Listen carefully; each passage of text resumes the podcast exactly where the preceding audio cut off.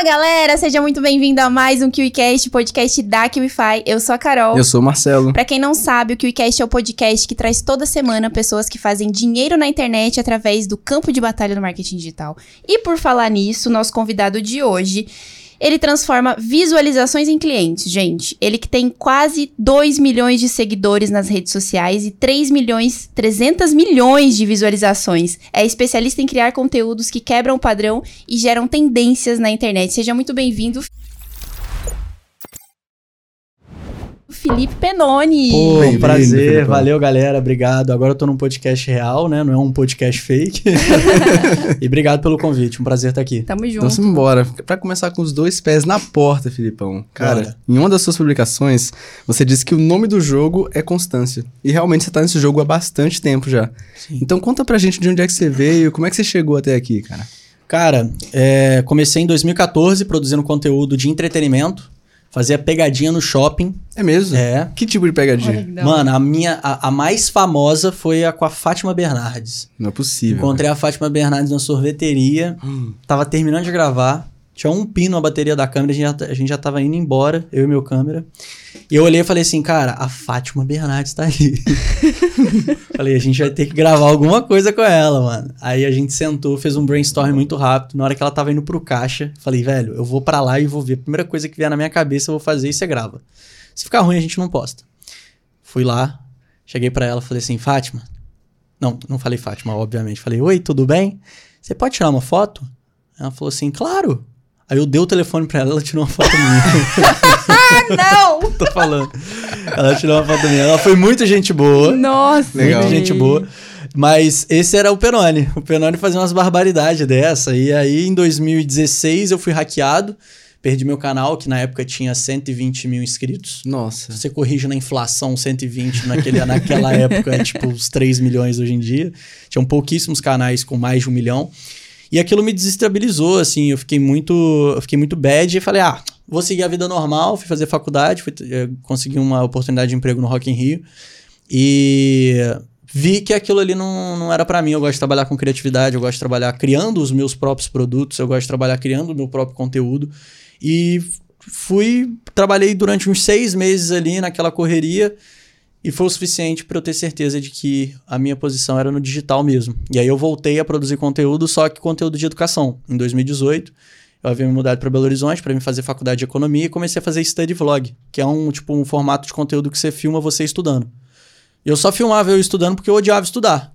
E aí eu li aqueles livros de autoajuda que os caras falavam assim: a melhor forma de você aprender algo ou gostar de algo é executar. E aí o que, que eu fazia? Eu ensinava para as pessoas o que eu estava aprendendo.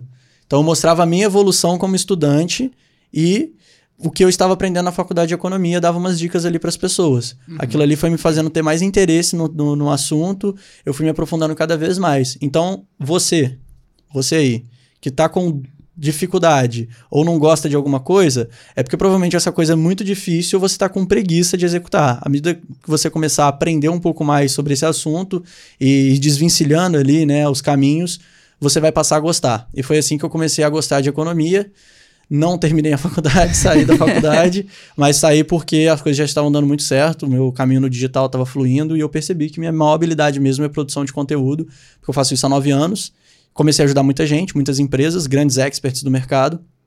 E tô aqui hoje, né, batendo esse papo com vocês e produzindo todo santo dia. E constância é tudo, cara. Inclusive, hoje no almoço ele gravou vários criativos. sim, criativos sim. Eu gravei, eu gravei sim. 375 criativos.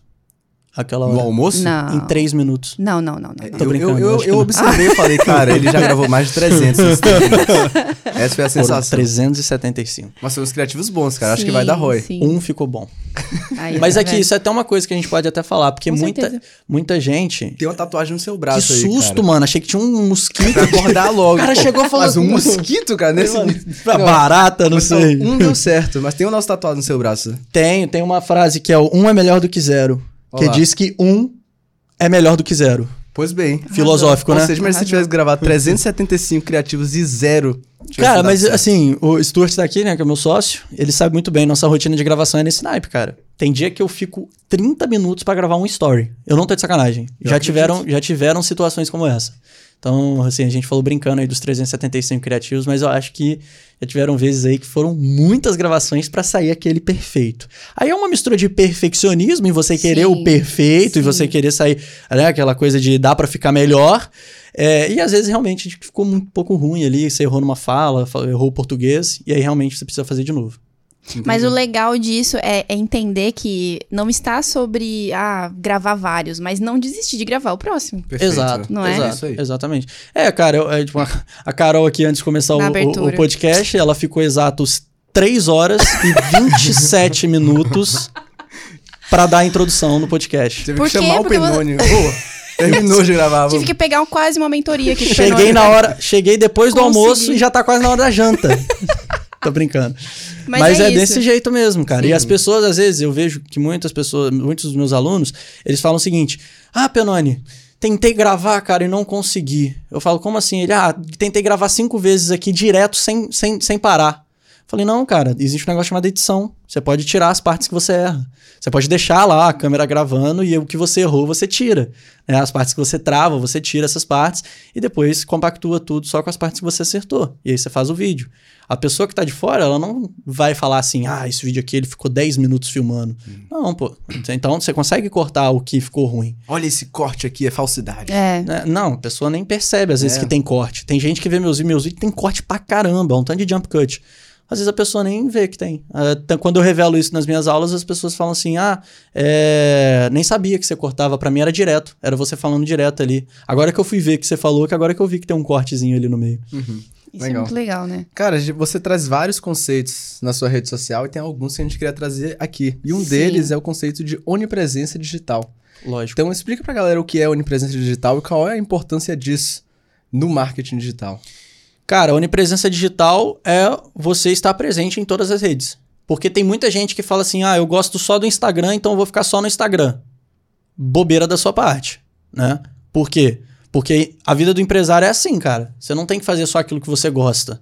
Você vai ter que fazer coisas que você não gosta, coisas que você não tem uma certa afinidade. Então eu vejo muita gente que às vezes fala assim: ah, eu não vou pro TikTok porque eu odeio o TikTok. Beleza, você odeia, mas tem outras milhões de pessoas que amam o TikTok. E às vezes parte da sua audiência tá lá. Então, se você quer cliente, você tem que ir para onde as pessoas estão. E se tem gente no TikTok, se tem gente no LinkedIn, se tem gente no Snapchat, se tem gente no Pinterest, se tem gente em qualquer outro ambiente, você, como você sendo um produtor de conteúdo, você tem que estar nessas, nessas plataformas. Então a onipresença é justamente isso. E depois que eu cresci nas três principais, né? Então hoje eu tenho 100 mil, 106 mil no, no Instagram, tudo orgânico, nunca participei de sorteio, nunca, nunca comprei seguidor, nunca fiz essas essas bobeiradas aí, que, tipo assim, tem gente que faz, é, mas tá, tá, tá, estragando seu perfil. Dica. Uhum. É, nunca comprei, tem 1 milhão e 300 no TikTok e também 400 mil no YouTube. Tudo, tudo orgânico, só com produção de conteúdo, só com a entrega da própria plataforma e com a entrega do algoritmo. Quando eu entendi que eu dominei todas essas três redes e eu percebi que eu estava conseguindo o público de todas as três, e no final esses, essas pessoas estavam virando clientes, eu falei, cara, tem gente que só tá no Instagram e já tá ganhando muita grana. Imagina se o cara for para as outras duas. Tem gente que tá só no TikTok e já tá ganhando muita grana. Imagina se for para as outras duas. Imagina se for para as outras cinco, né? Uhum. Pinterest, LinkedIn e essas outras que, que tem aí fora, que poucas pessoas usam, mas que tem gente lá. Uhum. Basta você entender como produzir conteúdo naquela plataforma. E aí hoje eu ensino as três principais, que é YouTube, TikTok e Instagram. E qual que é a diferença da produção de conteúdo para uma e para outra? Porque assim, Boa. às vezes é a, pessoa vai, ah, beleza, não, eu tenho mais afinidade com o Instagram porque eu já conheci todas as ferramentas que lá funcionam, é, sei lá, o, todas as ferramentas de stories, não sei que vídeo, reels, mas e se eu resolvo ir para outra ferramenta, sei lá, para outra plataforma? O que que eu preciso entender de diferente para começar a produzir conteúdo lá também? Boa pergunta. Eu, eu acredito o seguinte, o TikTok e o Reels, ele é uma amostra grátis do que você faz. Por quê? Qual que é a moeda quando a gente fala de produção de conteúdo? Qual que é a moeda de troca? É atenção. o tempo da pessoa, a atenção da pessoa. Okay. Entendeu? Então você está entregando o conteúdo e a pessoa está comprando com o tempo dela. O TikTok e o Reels são redes sociais de vídeos curtos. Que seria é, é, é a sua chance, principalmente para quem é desconhecido, para quem está começando agora, de aparecer, mostrar que existe, mostrar o que faz. Então é uma espécie de amostra grátis do que você entrega no, é, vamos dizer assim, o seu conteúdo grosso, que seria o vídeo longo no YouTube. Ou a sequência de stories. Ou a live que você faz. ou o seu podcast. Mas para você não chegar querendo disputar com os grandes com um conteúdo de duas horas, as pessoas não vão te dar atenção, porque você é desconhecido, ninguém te conhece. A pessoa nunca teve uma experiência com você. E não adianta você achar ruim. Ah, ninguém gosta de mim. Não, cara, o mercado é assim, velho. Ou você se adapta ou você senta e chora. Sim. Mas aí chega um TikTok, um Reels da vida, que tem um algoritmo que entrega mais conteúdo de desconhecidos para as pessoas, de acordo com o que as pessoas estão interessadas em consumir, e a sua chance está aí. Você só precisa chegar nessa pessoa. O seu vídeo vai aparecer. TikTok Reels entrega desde o momento que você posta, mas no início entrega para pouquíssimas pessoas. Dessas poucas pessoas que recebem, ele analisa. Essas pessoas ficaram retidas no vídeo? Se sim, manda para uma amostra maior. Dessas outra, dessa amostra que mandou agora, ficaram retidas? Sim, manda para uma amostra maior e assim por diante. Então o seu único objetivo é entregar uma amostra grátis que faça o serviço bem feito, que prenda ali a pessoa até o final, e aí aos poucos você vai criando uma conexão com a sua audiência e fidelizando aquela pessoa que te conheceu através de um vídeo de 20 segundos. E daqui 3, 4, 5, 6 meses, essa pessoa já tá te seguindo no Instagram, assistindo a sua sequência de stories toda. Essa pessoa já virou seu fã, essa pessoa já está te idolatrando. Antes era só no YouTube, com vídeos de 10 minutos. Uhum. Então, faça bons conteúdos curtos, que é, né, são as estratégias de short video marketing que eu falo para as pessoas. Marketing para vídeos curtos. Você tem que ter os vídeos curtos na sua, é, na, no seu ecossistema para você conseguir levar as pessoas para os vídeos longos. E são nos vídeos longos que você vende. Né? Dá para vender com vídeo curto? Lógico, o formato do vídeo curto é o mesmo formato de um anúncio, se você for analisar. Sim. A vertical, 30 segundinhos, tá? No final faz uma CTA, joga a pessoa para um link, né? Geralmente o link na bio. O vídeo longo, você tem mais tempo para explorar a venda. Você tem mais tempo para explorar os gatilhos. Você tem mais Pra tempo pra, convencer. Você tem mais tempo para fazer. A sua cópia é maior. Sim. Entendeu? A pessoa fica mais tempo com você. Se a pessoa gasta 10 minutos te assistindo e ela chega até o final, é muito. É muito a, a chance é mínima dela não comprar. Entendeu? Então, tipo, você precisa ir conectando uma rede social com a outra. Legal. Conecta o vídeo curto com o vídeo longo. Do vídeo longo manda para outro lugar, para um vídeo de vendas. Do vídeo de vendas você manda para o checkout. Ah, do, do story manda para o vídeo curto, do vídeo curto manda para o vídeo longo e assim por diante. É uma rede. Você não pode se depender de um apenas. Você não pode depender apenas do vídeo longo. Porque a chance da pessoa sentar para assistir você, se ela não te conhece, é mínima, é quase zero. Entendeu? Sim, sim. Perfeito. É, você, a gente sabe que você, até por outras pessoas, é visto como um cara que é muito criativo, né? Então, Sou quando nada. você fala de criar conteúdo, às vezes na sua cabeça é algo simples. Você chega ali, criativo, vai, testa um, testa outro. Mas pra muita gente é super difícil, é um puta desafio. Então eu sei que você fala bastante sobre os quatro P's da produção de conteúdo, que é uma forma, é uma- como se fosse uma metodologia pra auxiliar a galera a saber como criar um conteúdo de verdade. Então como é que funcionam esses quatro P's da criação de conteúdo? Cara, é, são quatro P's para você encaixar no seu, no seu ecossistema. Não é diretamente ligado com criatividade apenas, tá? É, é pro ecossistema de um criador de conteúdo. Ok. Que é a pirâmide de conteúdo, a pauta de conteúdo, o pensamento de conteúdo e o planejamento de conteúdo. Como é que funciona isso? Mas espera, antes dá um like, porque isso aqui é ouro. É Isso aí é ouro, é ouro, dá o like aí. Isso aí é ouro, é Auron. Tamo junto. Auron é a nossa empresa, o nosso canal. Tá dando certo, que inclusive tá dando lá o escritóriozinho com o conteúdo Ah, que a gente inclusive a gente vai falar mais a gente lançou em breve, falar. É, cara, são quatro P's, né? Primeiro, a pauta. A pauta é pra você ter um estoque de ideias infinitas. As pessoas têm aquela cisma de que eu vou ter a ideia toda hora e todo dia eu vou acordar inspirado pra ter ideia, né? Ideia é que às vezes você tem a ideia que vai mudar a tua vida quando você tá dentro do banho, Nossa, isso é verdade. tá ligado? E você precisa arquivar essas ideias, porque você não vai parar o banho ali pra ir gravar. Você precisa arquivar isso em algum lugar. Então você precisa de um estoque, você precisa de um lugar para alimentar essas ideias. E também você precisa de insights e gatilhos para correr atrás das ideias certas. O que, que são as ideias certas? As ideias certas são aquelas ideias que já estão validadas.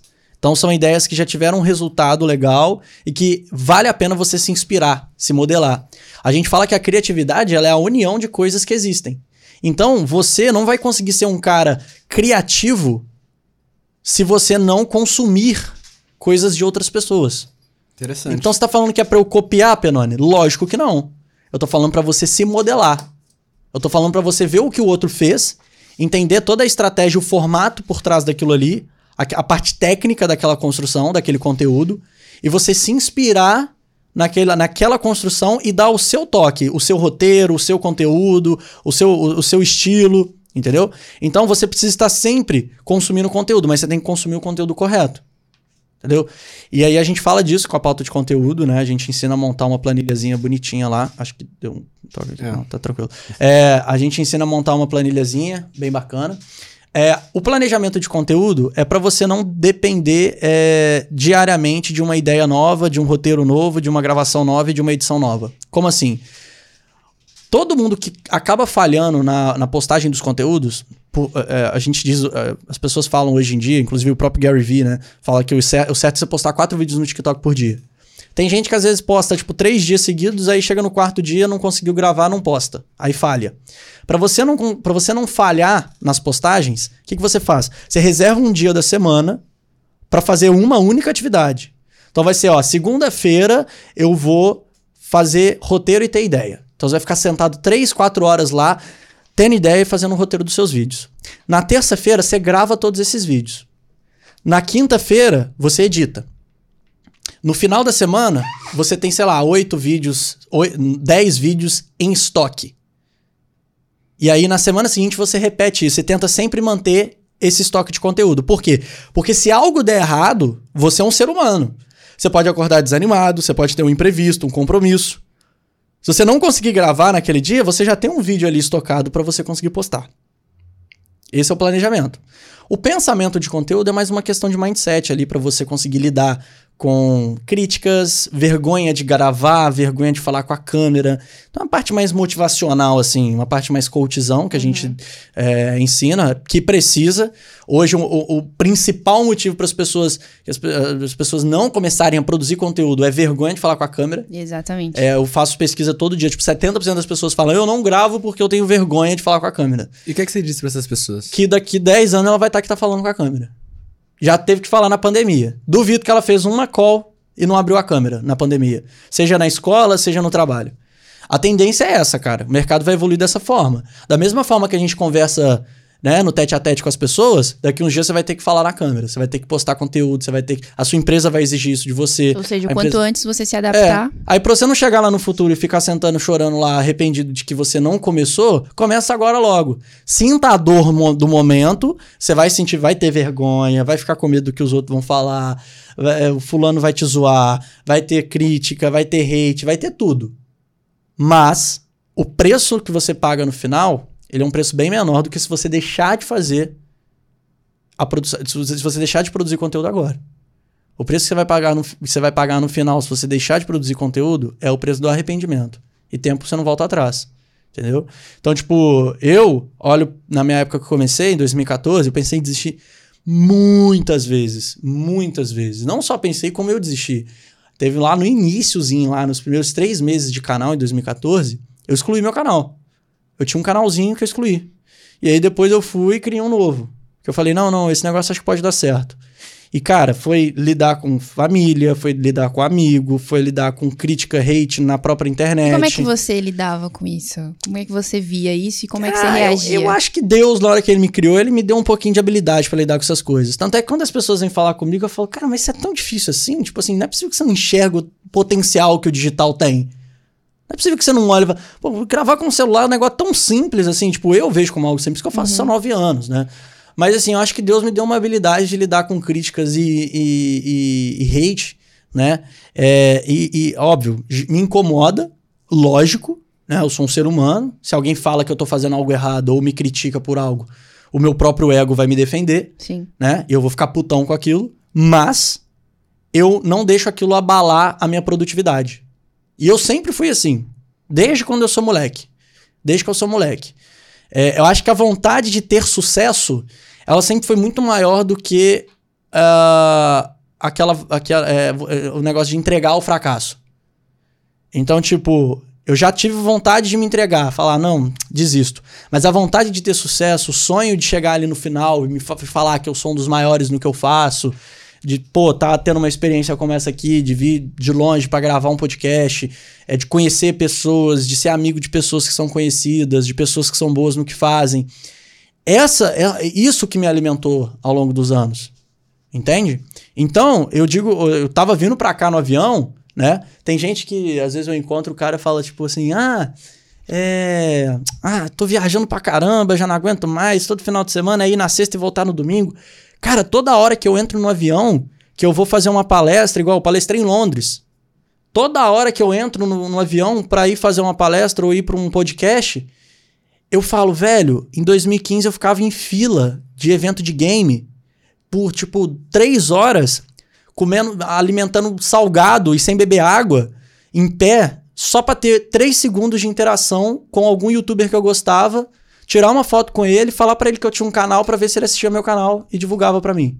Legal essa perspectiva. Cara, eu ficava. Tipo, teve uma vez que eu juro, na Bienal do Livro, eu acho que eu fiquei tipo umas seis horas na fila para tirar uma foto com o Jovem Nerd. Nossa. Com o Jovem Nerd. E eu tirei a foto com ele, levei um papel A4 que eu, tinha, eu peguei numa, numa barraquinha que tinha lá, escrevi a lápis a URL do meu canal, www.youtube.com.br canal de menor, que era o meu canal na época, e um se inscreva. Cheguei lá, entreguei para ele, fiquei felizão e fiquei uns quatro dias com a esperança do Jovem Nerd assistir meu vídeo. E ele não assistiu. eu acreditei que ele ia assistir. Ele não assistiu. É, eu tava esperando. Aí eu falo, mano, o meu sonho era estar tá lá no stand junto com os caras. O meu, meu sonho era estar tá lá interagindo com eles, ser amigo deles. Hoje, todo dia que eu entro num avião, ou que eu entro num Uber indo para um evento, que eu vou conhecer gente fera, gente do mercado, e que tem gente lá e não me vê, cara, é uma explosão de sentimentos assim absurda. Eu não consigo ser, eu não consigo ter preguiça disso. A pessoa fala assim, Penone, pô, vem pra cá, cara. Mas aí, não tô, eu consigo pagar hospedagem, mas eu não pago passagem. Eu pago a passagem. Porque a experiência que vale para mim. Mais do que qualquer coisa. Mais do que qualquer coisa. Porque eu lembro do moleque que ficava na fila muito tempo esperando para ver os caras. Ficava, me, ficava um mês conversando com o suporte do evento, tentando credencial e no final não conseguia. Chegava lá, os caras riam da minha cara. Quem que eu sei, mano? Você vai entrar aqui fazer o quê? Lá só tem os caras foda. Quem é tu? Nunca vi você na vida. Então, tipo assim, isso rolou muito comigo. E aí, cara, eu levo muito isso a sério. Nem lembro o que a gente tava falando. Né? Você falou desse, não, mas ele, ele descreveu aqui o que é ter pensamento de conteúdo, talvez pensamento de conteúdo, nunca desistir. Exato. É você ver aquilo ali que o cara tá fazendo e falar, cara, aquele cara é que nem eu, ele tem um cérebro, ele tem neurônio, ele tem tudo que eu tenho. A única diferença é que esse cara trabalhou duro para chegar onde ele tá. Entendeu? E, e a vontade de ter sucesso é, era maior do que qualquer outro medo. Exatamente, vontade Legal. de ter sucesso. Legal. Então, cara, é, tem formulazinha do planejamento? Tem formulazinha do planejamento. Você vai ter o método XYZ de produtividade? Vai. Mas, cara, se você não sentar a bunda na cadeira e entender que é sofrido, que vai sentir dor, que vai ter que deixar de fazer algumas coisas, que você vai ter que ficar lá sentado, focado por muito tempo, que às vezes vai ser insuportável, mas que no final vai valer a pena, mano, é esse o pensamento que você tem que ter. É um pensamento de antifragilidade. Perfeito. É um pensamento de sacrifício, que vale a pena o sacrifício porque depois os resultados aparecem. Entendeu? Que é Legal. o que todo mundo fala, mano. Na fala é lindo. É lindo vir aqui falar isso. Mas na prática. Porra, você vai fazer isso na prática, cara. É. Vai lá, o dia que seus amigos tiver tudo na festa lá e você vai ter que ficar no seu escritório gravando vídeo, editando vídeo. Sim. Sua família tá lá reunindo Natal de família. Você quer ficar lá porque as férias que você tem, porque você trabalha, você tá na faculdade, você não tem tempo durante a semana e quando você tá em período normal, aí as férias é o único período que você consegue produzir pra caramba. Aí você deixa de ir num Natal de família para ficar em casa trabalhando. Pô, uma bosta, mano. Por isso que eu gosto de chegar pra pessoa e passar a visão real. Pensa nisso. Na hora que você tiver num momento assim que você fala, velho, tô perdendo algum. Tô, tô perdendo a oportunidade aqui de estar tá com a galera, de não sei o quê. Você tá no caminho certo. Perfeito. No caminho certo se você tiver ambição. Se você quer chegar no sucesso. Se você quer ser uma pessoa, tipo assim, ah, vou trabalhar numa empresa ali tal, finalzinho de semana vou ter com meus brother, vou poder ter minhas férias de um mês e meio, tranquilo. Pá. Beleza, cara, segue a tua vida. Ninguém tá obrigando você a fazer nada. O que tá tudo bem também. É, agora tem gente que chega para mim e fala assim: Penônio, eu quero ter um milhão de seguidores no TikTok e, e ganhar dinheiro. Você vai ter que seguir o passo um que eu falei. Sim. Entendeu? Mas olha só, vamos lá, recapitulando: pauta de conteúdo, planejamento, pensamento de conteúdo, qual é o quarto? Pirâmide de conteúdo. E não é nada a ver com pirâmide, tá, gente? Inclusive, pirâmide é crime. Mas e aí, pirâmide de conteúdo? Conta Cara, é você é. dividir o seu conteúdo, entender que tem conteúdo que é para viralizar e conteúdo que é para vender. E o conteúdo que é para vender não vai pegar milhões de visualizações. Uhum. Óbvio, a internet é uma caixinha de surpresa, não é uma regra isso. Né? Você pode sim, tipo, postar ali o, o, o vídeo de vendas que vai bombar, vai chegar muita gente. Mas o objetivo do vídeo de vendas é chegar num público específico, que é o público comprador. Né? E o vídeo que é para viralizar, ele não é às vezes para vender. Às vezes o vídeo vai pegar ali 5 milhões de views e você não vai vender nenhuma, não vai vender nada. Uhum. Mas o que, que ele vai te dar? Autoridade, alcance, reconhecimento. Que, Vai é, que é necessário para você criar clientes fiéis a você. Entendeu? Então, às vezes, o cara vê lá, nossa, o fulano tá flopado. Tem 10 mil seguidores, tá pegando 500 views por vídeo, mas esses 500, 400 compram. Quem tá botando mais dinheiro no bolso? Ele ou o cara lá que faz 3 milhões de views, mas ninguém compra? Entendeu? Então, na pirâmide de conteúdo, a gente mostra os segmentos.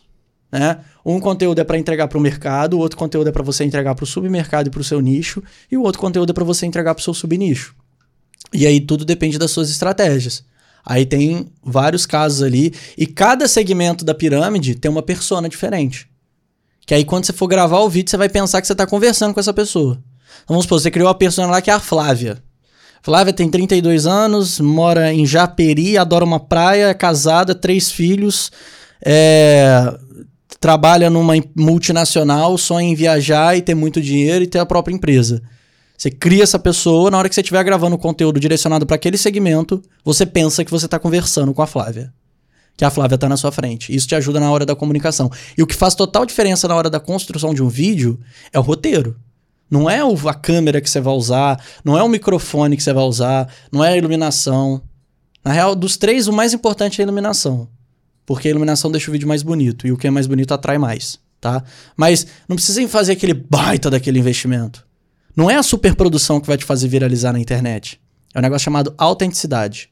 Seja você. E aí as pessoas chegam pra mim e falam assim: Penone, mas como é que eu faço pra ser eu? Sei lá, pô, não sou você pra saber, pô. Seja você. Se eu te falar como é que é ser você, eu já vou estar te induzindo a ser uma pessoa que você não é. Invista em autoconhecimento. É, velho, vai lá, vai, fica 30 minutos parado olhando pra parede ali que você vai descobrir suas dores, seus, seus prazeres. Se ficar difícil, vai ficar um mês no deserto, sei lá, mano, vai fazer alguma coisa pra se conhecer mais. Legal. Pensa o seguinte, você é a união de inspirações.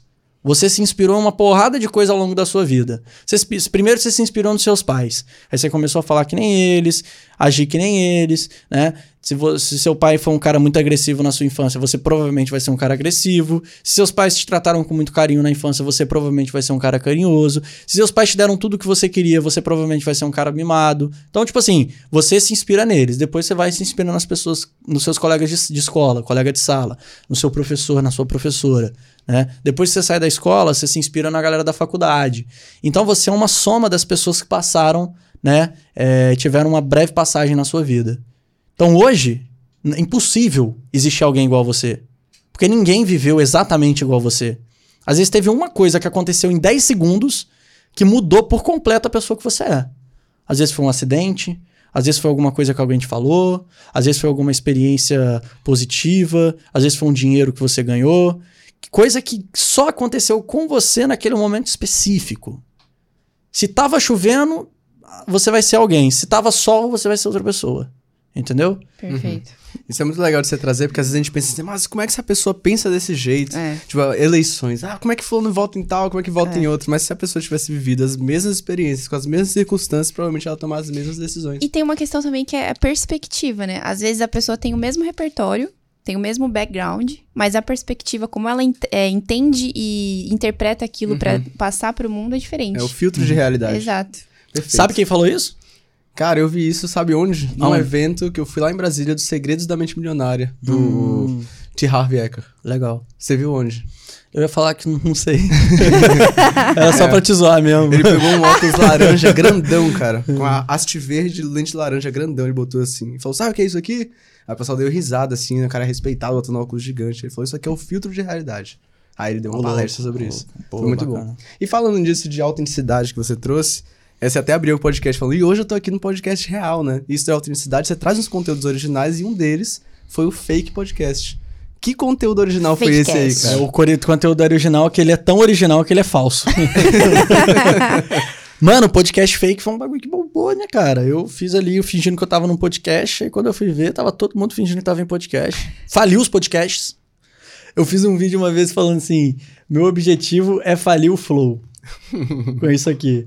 Aí passou uns três meses, o, o Monark saiu do Flow, deu aquela treta lá. Falei, caraca, mano. Nossa. Eu estimei o negócio. Não, mas foi coincidência, logicamente. Cara, o podcast é o seguinte: podcast fake, eu tava em casa E eu nunca tinha ido em um podcast. E aí eu falei assim, cara, os cortes estão viralizando. Eu preciso de um corte. Eu preciso ter o meu próprio corte. Mas eu nunca fui em um. Será que dá para criar o meu? E eu vi que num corte de podcast, a, a, a cena é igual essa que vocês estão vendo aí. É um microfone, uma mesa, a pessoa e o entrevistador geralmente não aparece. O host do podcast geralmente não aparece. É só o convidado. Eu olhei pra minha casa assim e falei, pô, eu tenho um microfone. eu tenho uma mesa. eu tenho a câmera. Vamos tentar. Aí eu mirei a câmera pra mim, fiquei olhando pra frente, não olhei pra câmera. Fingi que tava num podcast. Falei, cara, ninguém vai acreditar. Aí na hora que eu fui ver os comentários, tava todo mundo. Cadê a continuação? Onde é que esse podcast assiste com... Onde é que eu assisto ele completo? Falei, mano, gênio. Eu sou um gênio. e eu sou um cara ansioso. Eu, eu gosto, assim, eu falo para as pessoas que os elogios que eu mais gosto de receber é você fala bem e você é genial. São as duas coisas que eu mais gosto de ouvir. E eu falei, cara, as pessoas acham realmente que eu tô num podcast. Um ou outro achou meio estra- estranho. Falou, Pera, você tá falando sozinho? Você tá falando com a parede?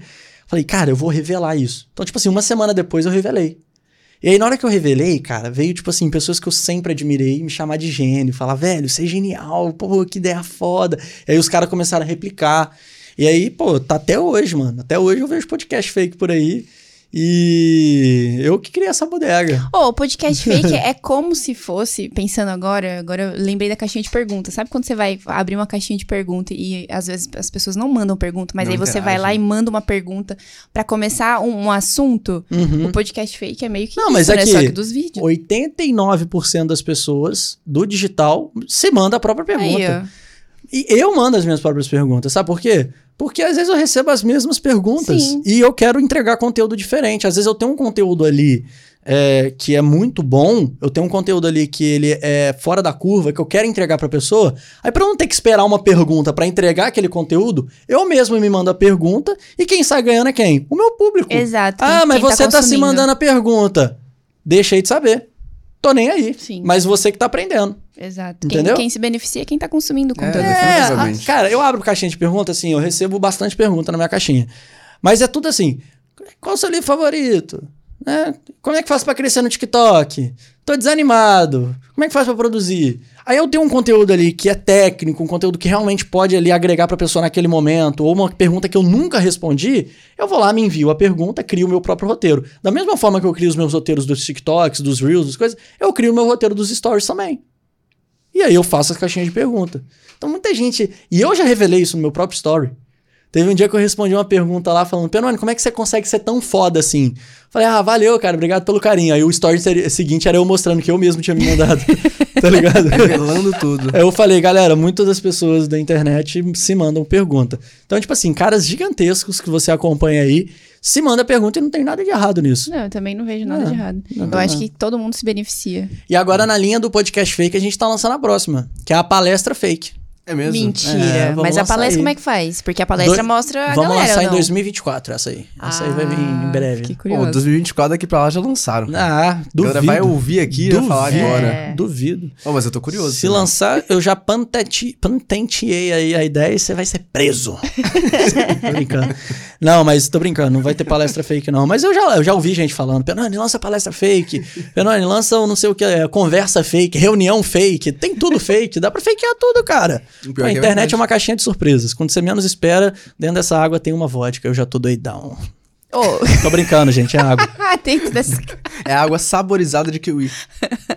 É legal, cara, porque aqui na, na caixinha aqui, na garrafinha, primeiro que garrafinha bonitinha, hein? Bonitinha. Você viu que essa né? Um garrafinha não é igual a do carro? É outra? É outra? É que a do carro era só verdinha. Essa aqui é, do verdinha? KiwiCast, cara. Mano, Só quem ó, senta na mesa. Que isso, é que, que prazer enorme. Pô, fiquei feliz. Pô, os caras me deram um roupão com o meu nome. Eu tive uma experiência sensacional aqui. Obrigado, viu, gente? Ganhei um roupão. junto. Eu sempre quis ter um roupão. Pois bem. Nunca parei pra comprar um roupão, porque eu falei assim, mano, por que eu vou comprar um roupão? Tipo, eu não moro numa mansão ainda. Enquanto eu não morar numa mansão. Mas eles me deram um roupão.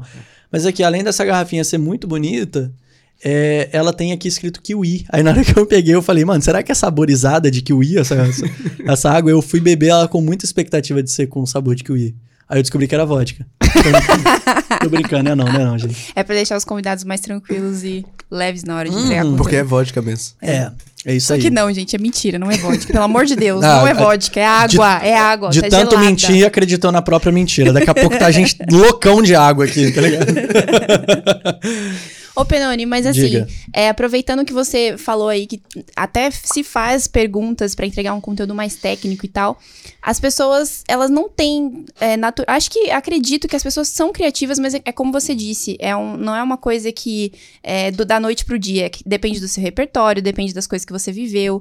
Então, eu queria entender, e eu acho que a galera também quer entender, como é o seu processo de criação de conteúdo, assim, esses conteúdos que geram tendências, que quebram padrões, assim. O que, que você faz? Qual que é o seu passo a passo? Tá, boa pergunta. Cara, é muita coisa, assim, tipo. Esse lance da pergunta, igual você falou aí, tipo, o próprio Tony Robbins fala, é, tem um capítulo lá do livro dele que ele vai. fa- é, se faça, faça as perguntas corretas pra você mesmo. Por que, que eu não posso me perguntar? Por que, que eu não posso me fazer uma pergunta? É crime me perguntar, entendeu? Então, se faça perguntas aí na sua caixinha se você não tá recebendo. Os caras às vezes me falam, Penão, eu não tô recebendo pergunta na minha caixinha. Eu falo, ué, seja você o cara que vai mandar a pergunta. Sim. Se manda. Ah, não, mas é feio. Falei, que feio, pô. Se você estiver entregando um negócio legal, pô, os caras vão estar aprendendo. Feio é nada, tá maluco? É, mas o que você perguntou aí da questão da produção de conteúdo é, é um mix, né? Eu, eu acho que, tipo assim, primeiro você precisa desenvolver o, a visão de produtor. O que, é a visão de produtor? É você acordar, e no momento que você acordou, tudo que você olha, você já tenta ter no seu próprio subconsciente a intenção de criar, de transformar aquilo em algum conteúdo. Então eu tô andando na rua, eu olho pra alguma coisa eu falo, velho, isso aqui, o que, que eu posso usar isso aqui no meu vídeo? Isso aqui eu posso transformar em conteúdo. Igual, eu tava lá no, no restaurante com vocês. Eu fico observando. Aí eu observei lá, falei, aqui dá um criativo legal. O que, que eu fiz? Saí da mesa e fui lá gravar. Entendeu? Você tem que ter visão de conteúdo. Eu odeio a visão de conteúdo. Por quê? Porque eu nunca mais assisti um filme tranquilo. Eu assisto filme pensando no que nas estratégias de criação de roteiro. Uhum. Antecipando as cenas. Ferra Mas a isso é experiência. ruim. Ferra a experiência. Total. Nossa, eu já acho genial. Mano, a, a coisa mais sensacional do mundo era, eu lembro, a nostalgia é você assistir Homem-Aranha achando que o Homem-Aranha realmente existe. É, hoje eu vou assistir o Homem-Aranha, eu sei que aquilo ali é tudo CGI lá, é, que, que no Homem-Aranha não existe. Perdi minhas esperanças, né? Mas eu vou sempre assistir os filmes é, já com a visão de produtor. Fala, mano, o cinema é o único negócio capaz de deixar as pessoas quietas durante duas horas sem pegar o celular. Esse negócio aqui tem alguma coisa especial. Nossa, é E verdade. aí eu assisto-. Verdade. Eu assisto olhando, pensando nesse lance. Eu falo, cara, o que, que será que tem nesse roteiro aqui? Quais são as estratégias? É a música? É tal coisa? Eu fico olhando para as pessoas que estão do meu lado, quais são os momentos que elas estão mais engajadas, que elas estão mais interagindo. Então, tipo, a gente vai descobrindo várias coisas e a gente vai arquivando isso tanto no nosso subconsciente, como também, sei lá, você vai anotando essas coisas. Eu gosto muito de assistir vídeo no TikTok, por exemplo, e aí, vamos supor, passou por um vídeo ali que tem uma headline chamativa. Os três primeiros segundos é muito bom. E eu falo, cara, foram esses três segundos que me fizeram ficar preso no vídeo. O cara fez de um jeito diferenciado. Eu pego o link desse vídeo e mando para um grupo no WhatsApp, que sou eu comigo mesmo. Só só eu, eu e eu. Mando esse link e coloco lá, headline chamativa. Aí quando eu vou fazer o roteiro dos meus vídeos, eu vou nesse grupo. Se eu tiver com dificuldade para criar a headline do vídeo, eu pesquiso lá, headline chamativa. Aí eu encontro várias referências de headlines que eu posso utilizar na construção do meu roteiro. Entendeu? Ah, você me lembrou uma pessoa que é muito criativa. Justin Bieber. Igual. Sou ele. A pessoa mais criativa da QIFI, quem é? A pessoa mais criativa da É. QIFI? A Ana? Ana Malski. Cara, e ela fala exatamente isso. Tipo, toda vez que a gente vai perguntar alguma coisa, ah, como é que você pensou nisso? Não sei como você pensou naquilo. Cara, não sei te explicar, mas eu tenho muita referência. E pra tudo o que eu olho, eu vejo uma oportunidade de que, que verdade. aquilo ali vai virar um conteúdo depois. Sabe qual Tem que é o maior né? gênio do mundo? Hum. O Burger King. Sabe por quê? Por quê? Porque o Burger King é o cara que mais economizou em pesquisa de mercado. Porque o que, que ele faz? Isso já teve um corte de podcast antes que vocês falem aí que eu tô copiando o que os outros falam. Só não lembro o que, que o cara, quem foi o cara que falou. O Burger King, ele vê que o McDonald's gastou, sei lá, 3 milhões. Eita, ferro. Peraí, voltou. Voltou. É, o Burger King vê lá que o McDonald's ficou um mês fazendo pesquisa pra definir se vai colocar a franquia no início ou no final do bairro. Aí o McDonald's vai lá, gasta um milhão, dois milhões, três milhões em pesquisa para definir o melhor lugar para franquia. Aí o McDonald's escolhe, não, vai ficar aqui no início. A gente percebeu que aqui é onde vai vender mais. Um mês depois, o que acontece? Abre um Burger King lá. Abre um Burger King em frente. é verdade. Em frente, abre um Burger King. Isso é teoria dos jogos. Teoria dos jogos diz que, assim, você tem que colocar a loja o mais próximo possível do concorrente. Então pensa aqui comigo. Vamos lá. Vai ser difícil. Pega um papel aí, caneta. Você em casa aqui, também. Vamos fazer, uma, vamos fazer uma dinâmicazinha aqui. Tá bom? Bora. Vamos lá tem uma avenida. Essa avenida tem 10 quilômetros de, de, de, de, distância, né? Tá. Faz a avenida aí, escreve ela. Faz um, um traço. Traço, faz tá. um traço. Você de casa também, beleza? Avenida. Beleza. Aí, o a loja, vamos, vamos botar Burger King e McDonald's, tá? Uhum. O McDonald's colocou uma loja no meio dessa avenida, no quilômetro 5. Exato. Caraca, esse McDonald's tem quantos quilômetros? Eu não sei. Tem uns 3 quilômetros de McDonald's. Tudo bem, beleza. então no meio tem o McDonald's, beleza? Uhum. Qual o melhor lugar para colocar o Burger King? Acabamos de falar, pô. Ah, do ladinho aqui. Do lado. É. Agora, por quê? Porque o McDonald's já fez as pesquisas e viu que ali é o melhor Também, lugar. Também, mas porque como chegou, como o Burger King, além disso, por que, que o Burger King chega à conclusão de que aí é o melhor lugar? Porque aí você fortalece a praça, né? Você vamos, compartilha os clientes. Vamos dizer o seguinte, ó. É, a avenida tem 10 quilômetros, uhum. tá? E aí, é, nesse raio, nesse diâmetro, existem Essa apenas... Extensão, né? é, nessa extensão, existe apenas essas duas lojas de fast food. Uhum. Esse Burger King e esse McDonald's. Do quilômetro 5 para a direita, a pessoa provavelmente, aí se a gente for pegar uma, se a gente for ampliar um pouco mais a visão, e a gente for levar em conta que a pessoa vai optar e ir naquele que está mais próximo dela, né? Então, naquele que está mais perto da casa dela, aquele que está mais perto dela, da quilômetro, do quilômetro 5 para a direita, a pessoa vai optar pelo que está na direita, vamos supor que é o McDonald's. Do quilômetro 5 para a esquerda, a pessoa vai optar pelo Burger King. Você conseguiu entender o que eu quis dizer? Sim. Sabe como é que a gente consegue ver isso de uma melhor forma? Barraca de praia. Você não escolhe a barraca de praia porque, ah, essa aqui é a melhor. Essa aqui é a melhor. Você escolhe a, a que está mais próximo de você, correto? Então, o negócio é você colocar a barraca o mais próxima do seu concorrente. Porque você consegue pegar toda aquela área que está à sua direita, se você estiver aqui, e o seu concorrente pega toda aquela área que está à esquerda. Quem está mais à direita vai escolher a loja a sua loja. Quem está mais à esquerda vai escolher a loja do concorrente. Hum. É muito difícil de entender, mas no desenho fica mais fácil. Se a pessoa desenhou, ela vai conseguir entender bonitinho. Se você não entendeu, arrasta para cima. não, mas... mas... isso me fez entender porque essa era uma dúvida que eu tinha, sabia? Uhum. Tipo, lá na cidade onde eu morava, abriu primeiro o McDonald's e depois abriu o Burger King. E aí eu sempre ficava com isso na cabeça, eu não sabia disso, cara. Uhum. Tipo, cara, por que, que eles vão, vão abrir em frente um do outro? E aí ficou uma, uma um espaço de fast foods, assim, sabe? Exatamente, é. você vê isso com mecânica. Na, toda cidade tem um polo mecânico. Então, quando você vai consertar o carro, geralmente as peças que você compra estão todas no lugar. Então, lá em Salvador, você vai lá em Brotas, você sabe que vai ter um monte de peças de carro. Uhum. Porque você consegue compartilhar os clientes. É melhor você, tipo assim, melhor do que você ter uma loja vazia, é você ter uma praça de lojas. Porque Exato. quando o pessoal for procurar ferramenta, ele vai naquele vai lugar. Vai naquele lugar. Se você tiver uma diferenciação, você vai pegar esse cliente. Exato, exato. E aí tem vários critérios, né? Às vezes é proximidade, igual eu falei. Às vezes é você tentar deixar o mais próximo dos clientes que estão mais pro norte do bairro. Se a outra tá posicionada mais pro pessoal do sul. Então o cara, por exemplo, que tá vindo do norte para ir comer no McDonald's que fica mais na região sul. Ele vai passar pelo Burger King. Às vezes, passando pelo Burger King, ele fala: ah, não, vamos é. aqui no Burger King que é mais pré, que, é, que é um pouco mais perto de casa. A gente uhum. não precisa ter que ir lá do outro lado. Perfeito. Entendeu? Então é tipo mais ou menos nessa linha. Nice. Perfeito. Eu nem lembro como é, por que, que a gente entrou nesse Ah, sei lá, eu sou meio assim, mano. Eu acabo entrando nos assuntos meio nada a ver.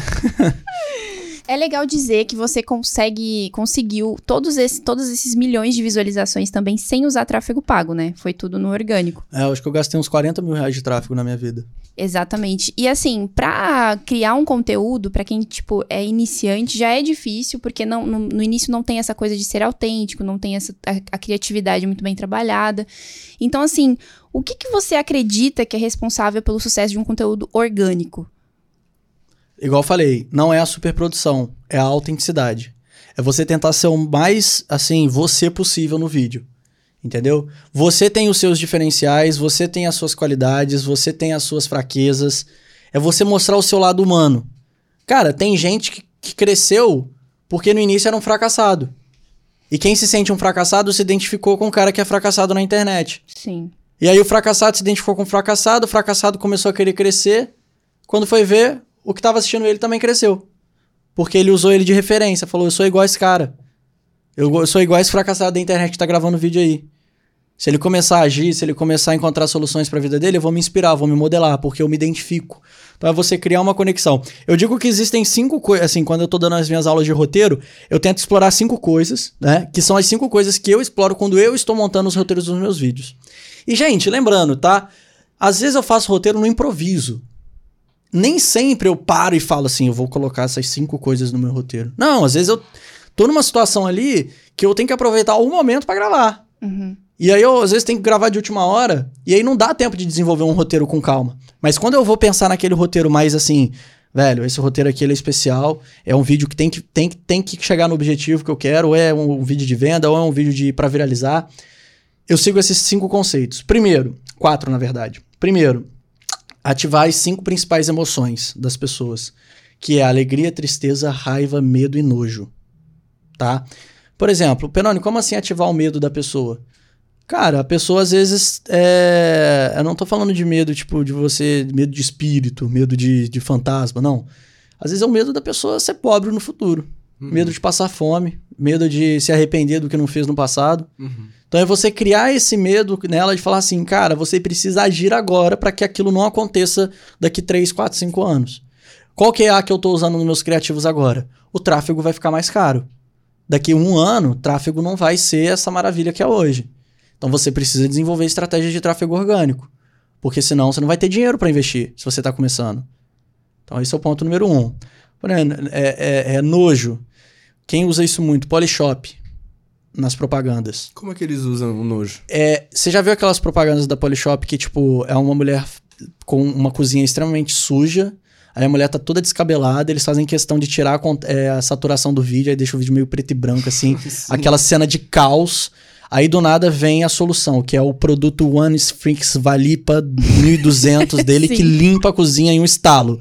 Aí já é uma cozinha branquinha, já é uma mulher tipo bonitona assim, ou um cara bonitão, fortão passando assim um produto, aí limpa, os negócios ficam brilhando. Você cria aquela ideia de que a pessoa vai viver uma vida nojenta se ela não tiver o produto da Polishop dentro da casa dela. Verdade. Entendeu? Então você cria dois cenários: o cenário de nojo e o cenário limpo. O cenário, né? Sim, é, é o oposto ao nojo. Satisfatório. Né? Que é o satisfatório. Tem gente que sente. Tem gente que acha satisfatório o vídeo nojento. Vídeo de cravo, por exemplo. Ah. Eu chego para as pessoas e falo assim, mano, o cara que mais consegue engajamento nas redes sociais é quem trabalha com pele, com limpeza de pele. Velho, se você trabalha com limpeza de pele e você não filma você tirando os cravos dos seus, tá dos seus pacientes, é verdade. você tá perdendo dinheiro, filho. Você tá perdendo dinheiro. Pô, minha mãe ficou a noite toda assistindo vídeo de unha encravada, mano. Eu conheço pessoas assim também. E as visualizações, mas... mano, 5 milhões. Sabe Remoção quanto, de cravos. Sabe quantos, sabe quantos de, quanto de dinheiro dá 5 milhões de visualizações no YouTube? Quanto? Cara, muita coisa. Deixa eu ver. Um milhão hoje tá dando 10 mil, mais ou menos, né? Dependendo do nicho. 10 um, mil. Um milhão num vídeo? Um milhão num vídeo. Não é? 10 é, mil. Um CPM sim. É, levando em conta o nosso canal. Tipo assim, o meu canal, levando em conta a média do meu canal, a cada 100 mil visualizações eu ganho mil reais. Então, um milhão, 10 mil, né? Uhum. Um vezes 10, 10. Tamo tá bem certo. na matemática, amém. é, então, pô, se você for olhar 5 milhões em um único vídeo, levando em conta a minha, a, a minha base ali, os meus dados, são 50 mil reais. Entendeu?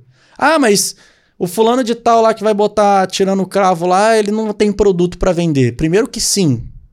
Tem. Primeiro que você aumenta a tua autoridade, se você conseguir colocar sua marca estampada ali, mostrar que você é a solução caso a pessoa tenha uma unha encravada. Ela pode ir no seu consultório ou onde você se encontra para tirar. Ponto número um.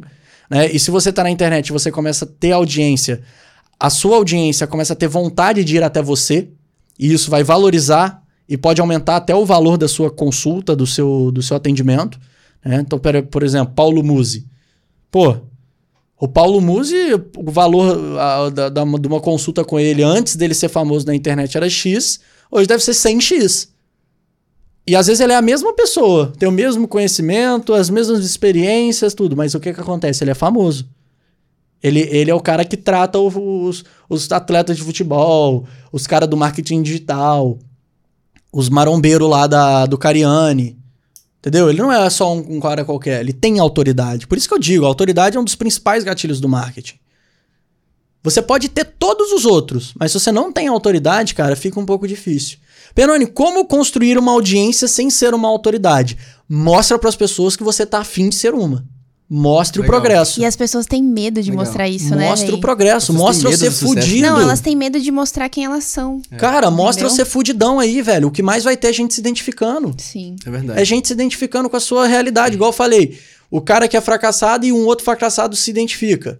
Mano, aos poucos você vai mostrando você correndo atrás aí. Olha, pô, tem vários experts do mercado que ficaram famosos assim.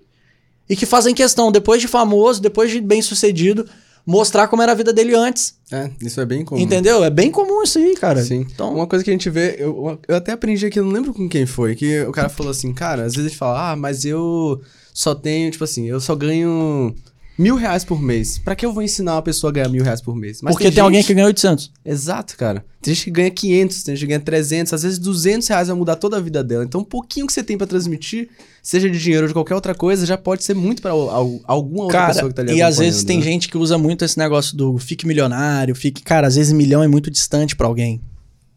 Entendeu? Às vezes se você fizesse o marketing falando, ganhe 20, ganhe 30 mil, ganhe 10 mil é mais próximo pra pessoa. É mais atingível, né? Entendeu? É a mesma coisa de chegar e falar assim, pô, é, você quer ter um jato? Mas, mas eu nem tenho um carro ainda, por que eu vou querer ter um jato agora? É. Entendeu? Pô, vai ser da hora ter um jato, mas pô, não tem nenhum carro. Então, às vezes, você fazer um marketing mais realista, né? Algo mais assim, uh, palpável pra pessoa, mostrar pra pessoa que às vezes o próximo passo é aquele ali que ela tá entregando, para você, vendedor, vai ser muito mais é, proveitoso. Uhum. Não precisa ser milionário para poder vender um produto. Sim. Você não precisa ter é, é, foto em, em, em cidades é, turísticas, você não precisa ter um carro fodástico, você não precisa usar roupa de grife, você não precisa dessas coisas. Você pode simplesmente ser uma pessoa simples, humilde, mas que detém um conhecimento absurdo e que esse seu conhecimento pode deixar a pessoa com um dinheiro a mais no bolso. Uhum. Ou às vezes, cara, o cara vai ficar milionário e você não. Não é porque você é professor que você tem que ser mais rico que seus alunos. Pô, faculdade tá aí. Tem um tanto de aluno que é muito mais rico que o professor. É. Que fica muito mais rico que o professor. Uhum. Entendeu? O professor, ele tem que ter a habilidade de ensinar.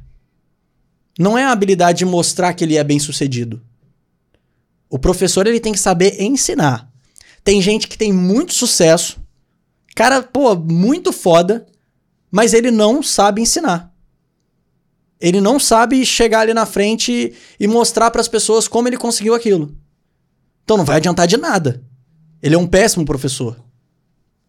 Agora, tem, tem professores que às vezes não conquistaram o mundo ainda, não tem carros de luxo, não tem roupas de grife, não viajaram, não tem milhão na conta, mas o cara estuda que nem um louco. Que nem um louco. E ele se comunica bem. Esse cara pode te ensinar. Às vezes ele não tem as habilidades, porque, cara, quem é milionário sabe. No final das contas, o que faz a diferença não é necessariamente o conhecimento que você tem, né? Às vezes são aquelas soft skills de produtividade, de networking, né? De você estar tá no momento certo, na hora certa, que vai fazer a diferença na sua vida. E isso ninguém ensina. Isso você desenvolve. Agora, pô, você quer pegar um cara que, pô, é crânio num assunto específico e ele, você falar para ele que ele não pode ensinar alguém porque ele não é milionário? Tá louco. É, realmente. Tem gente que, cara, foi feito para não ser milionário e tá tudo ok. O cara preferiu seguir um outro caminho. Sim. Entendeu? Então, pô, tem muita gente legal para ensinar aí que as pessoas desvalorizam porque não tem a vida que alguns moleques de 16, 17 anos ficam ostentando aí no Instagram. Ou seja, a autoridade não, nem sempre é sobre dinheiro. Lógico que não, pô. Pô, cara, quem que é o cara que tem mais autoridade hoje? Se você estiver aí morrendo, você vai falar para ele, cara, pode injetar o que você quiser dentro de mim, eu só quero sobreviver. É o médico. Você vai perguntar pro médico se ele tem uma Lamborghini antes dele injetar um líquido amarelo no seu corpo falando que vai te curar? Você vai perguntar pro seu médico se ele foi para Dubai nos últimos três meses? Você vai perguntar pro médico se ele tem é, plaquinha de um milhão de inscritos no YouTube? Não, cara, o simples fato dele ser médico e dele estar no hospital, você não necessariamente precisa conhecer ele, saber quem ele é. O diploma dele tá ali na parede. E ele tá de jaleco, com o nome dele. Você chega lá, você tá morrendo, você só quer ficar o melhor possível, mais rápido. Você quer melhorar. Só isso. Dane-se se o cara mora numa cobertura no, na frente da praia. Dane-se se o cara mora na favela. Dane-se se o cara, né, tá passando por problemas pessoais, se tá falido. Ele é o médico que tá ali para te salvar. Entendeu? Perfeito. Só que nesse caso é vida ou morte. A gente tá falando aqui agora de questões mais profissionais. Do cara te ensinar uma habilidade que você pode aplicar no seu trabalho. Às vezes o cara ele domina essa habilidade. E tá tudo ok se ele não morar numa cobertura, se ele não tiver uma Ferrari, se ele não foi para Dubai nos últimos três meses. Tá tudo ok, mano. O cara domina aquilo que você não domina. O pouco que ele sabe é muito para você. Legal. Bom, ainda na, naquela pergunta que a Carol fez para você, do que, é que você acredita que é o responsável pelo sucesso de conteúdo orgânico, você falou que passa por quatro princípios, sendo o primeiro dele ativar as cinco principais emoções das pessoas. Sim. E as outras três? Pontos.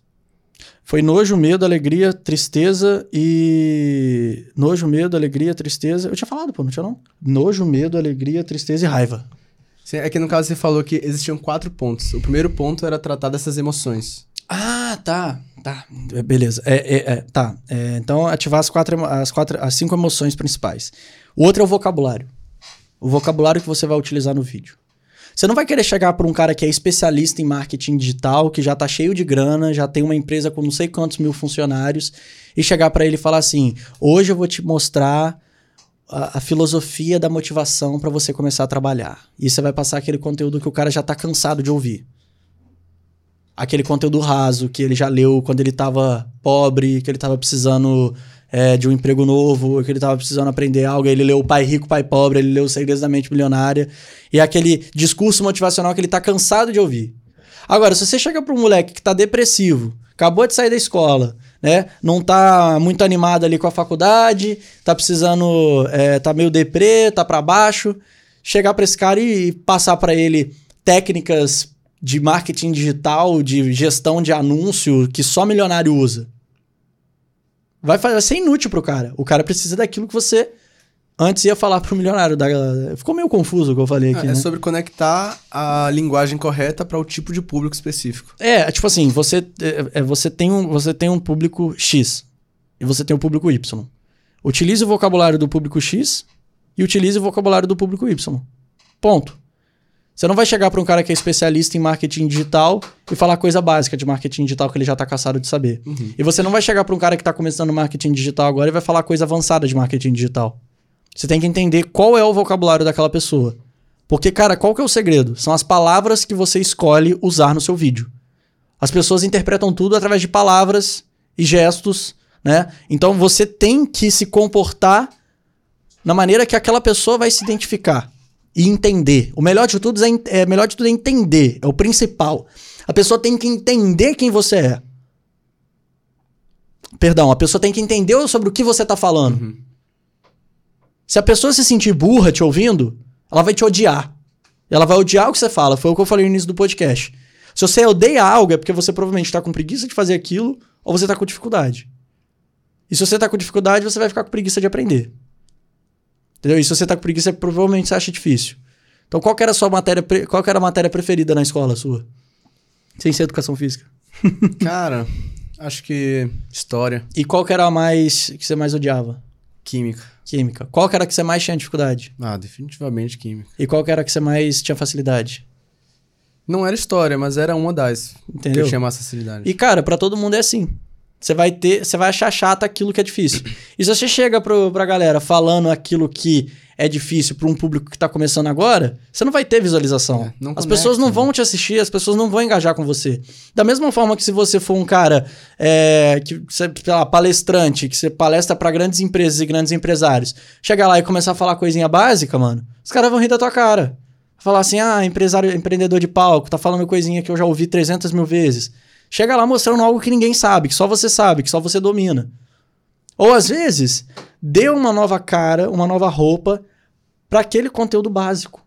Apresente ele de outra forma. Às vezes contando uma história, às vezes encaixando ele é, dentro de alguma realidade específica, dando exemplos. Você consegue pegar aquele conteúdo básico e transformar ele em um conteúdo mais, é, assim, um conteúdo novo. Às vezes o conteúdo básico que todo mundo já ouviu, você consegue transformar ele em algo novo se você contar ele de outra forma. Então você pega assim, se você for analisar os filmes mais famosos, pega Batman, Senhor dos Anéis, Harry Potter. Cara, a história é a mesma, só que contada de um jeito diferente. É um moleque que não tem os pais, que mora com os tios, é, que era meio bobão, e aí descobre que tem um, uma, um dom, um certo dom assim diferenciado, e ele é o cara certo para salvar o mundo. Entendeu? É, é, é, é a sim, mesma sim. coisa, só que contada de um jeito diferente. Uma é lá nas terras nórdicas, lá no Senhor dos Anéis, o outro é no mundo da bruxaria, e o outro é no mundo real mesmo, no mundo que tem vilões, e ele vai ser o cara que vai salvar todo mundo. E tá aí um detalhe da minha vida, uma curiosidade. Eu nunca vi Batman. Eu vi poucos. Eu não vi Batman, não tenho interesse nenhum no Batman. Eu gosto do Homem-Aranha, ele é mais bravo. Sabe que o Homem-Aranha é o herói mais popular do mundo? É, mas lógico. É, porque ele é o mais relatable, ele é o mais conectado com as pessoas. Ele é o mais conectado, que aí entra o terceiro hum. ponto, conexão e identificação. Olha lá. No seu roteiro você tem que fazer a pessoa se identificar com você. Então não adianta de nada você ficar só aí ostentando seus carros de luxo e os hotéis que você fica e as viagens que você faz e a sua conta bancária explodindo e ser distante da realidade de muitos. Entendeu? Você também precisa conversar com, às vezes, a fase que a pessoa está vivendo. Você precisa gerar conexão e identificação. Eu, como é que eu faço isso? Eu falo de assunto do momento. Eu conecto o assunto do momento com o meu assunto, com o meu tema. Legal. Entendeu? Então, por exemplo, esses dias teve lá o comício do Bolsonaro que ele colocou um milhão de pessoas lá em Brasília. Tava todo mundo falando daquilo. Falei, cara, meu nicho é marketing de conteúdo. Como é que eu vou falar de marketing de conteúdo linkando com o que tá todo mundo falando a respeito? Aí eu vi lá um milhão de pessoas junto. Falei, caraca, pô, que legal. Às vezes meu vídeo pega um milhão de visualizações. Isso aqui são um milhão de pessoas. É muita gente, hein? Eu, caraca, tá aí. Vamos fazer um, para, um, um paralelo.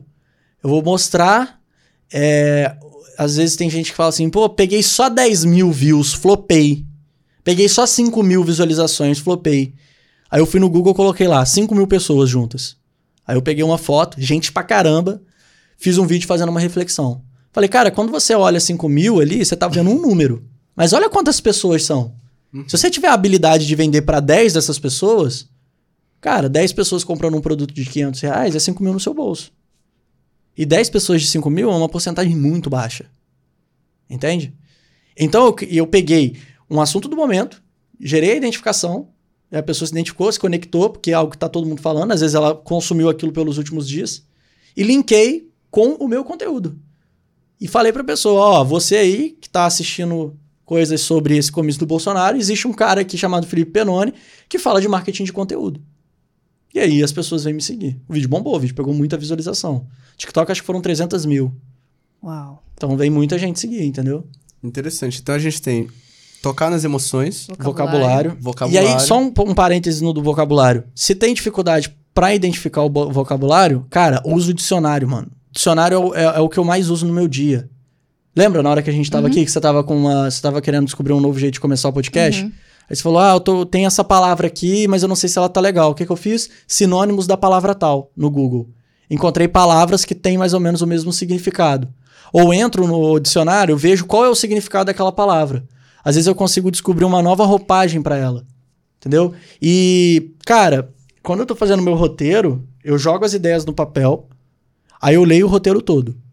Chega ali numa palavra que eu falo, velho, acho que essa palavra aqui ela tá meio complexa. Ou chego numa frase e falo, essa frase tá muito longa o que, que eu faço? Eu vou lá no vocab... eu vou lá no dicionário, jogo aquelas palavras e tento descobrir uma nova maneira de entregar a mesma mensagem, só que com elementos diferentes. Então, pô, usa o dicionário, cara. Joga as palavras no dicionário, brinca ali, vai, vai de um lado pro outro. Né? Tá lendo ali o significado de uma palavra e você vê o que tem, você viu que tem dentro, desse, dentro do significado uma outra palavra legal, aí você joga o significado dessa outra palavra legal, você vai fazendo uns, para, uns paralelos ali que você chega, às vezes, num roteiro mais, é, mais concreto ali, um roteiro mais objetivo. Legal. Três, tá, tá, vocabulário, conexão e identificação, ativar as cinco emoções e os gatilhos mentais. Hum. Os gatilhos mentais, né, curiosidade. Então, por exemplo, pô, os três primeiros segundos do seu vídeo. tem que ser três primeiros segundos chamativos. Isso eu tô falando de vídeo curto. Se você falar de vídeo longo, que é YouTube, né? É, podcast, essas coisas, é a miniatura e o título. Tem que ter uma miniatura e um título que você deixa a pessoa curiosa. Minha- Então- miniatura que você dizia thumb? Thumbnail. Tá. Thumbnail. É porque tem gente que não sabe, não conhece o termo thumbnail. Uhum. Eu, é, isso foi uma coisa que eu percebi, vocabulário. Eu sei que muita gente que tá assistindo aqui agora. Thumbnail às é vezes, a capa do vídeo que você É. vê no YouTube. É porque tem, às vezes tem muita gente que assiste aqui agora que não é desse ecossistema de criação de conteúdo. E eu, quando eu comecei, eh, os caras ficavam falando thumbnail, thumbnail, thumbnail. Eu falei, mano, que, que raios é thumbnail? Que raios é isso? É que não faz nenhum sentido Eu também, a palavra. É, Aí eu exatamente. fui Unha de descobrir que thumbnail era o coisa. Eu tenho pavor, pavor dos Paulinho Caneta da internet. Quem que são os Paulinho Caneta? São aqueles caras que só falam difícil. É. São aqueles caras que só falam difícil. Eu tenho pavor, mano. Porque, tipo assim, o cara, tudo bem, às vezes o nicho dele, a galera entende ali o que ele tá falando. Mas eu já deixei de seguir vários, mano, porque os caras só falam difícil, velho. Eu fico, pô, você não sabe falar de um jeito mais fácil, você quer mostrar que você sabe, né? Só fala os inglês lá, eu tava na minha holding. Que não. Teve uma vez que eu tava no, no Clubhouse, e aí eu perguntei pra um cara lá, tipo assim, falei, mano, o seu produto é pra mim, que tem uma microempresa? Ele, eu juro, a resposta dele foi assim, cara, eu tava numa call ontem com o head da, de Harvard, que faturou meio bi no ano passado. Falou, caraca, cara, eu só tô querendo saber se o seu produto é pra mim. tô nem se você tá falando com o cara de Harvard ou não. Eu falei, porra... Não, tem uma holding lá que ele tá assegurando não sei quantos head de não sei o que. Eu falei, ah, mano, sai. Não É porque respondeu às vezes a pergunta. pessoa vive numa bolha, né? Que nem a gente, assim, a gente vive na bolha do digital e a gente não percebe que a pessoa que tá ali do outro lado, às vezes ela, não, ela tá começando agora e aí. né? Exato. E você tem entender. que ter essa visão. Exato, tem que você tem que se colocar no lugar da pessoa. Você tem que falar assim, mano, essa pessoa às vezes ela é, ela é o meu eu de 10, 20 anos atrás. Sim, com certeza. Entendeu? Então eu penso no lance da thumbnail, porque eu sei que em 2014 eu não sabia o que era uma thumbnail, e eu sei que muita gente não sabe. Mas aí, cara, gerar curiosidade. No YouTube você faz isso através da, da miniatura e do título.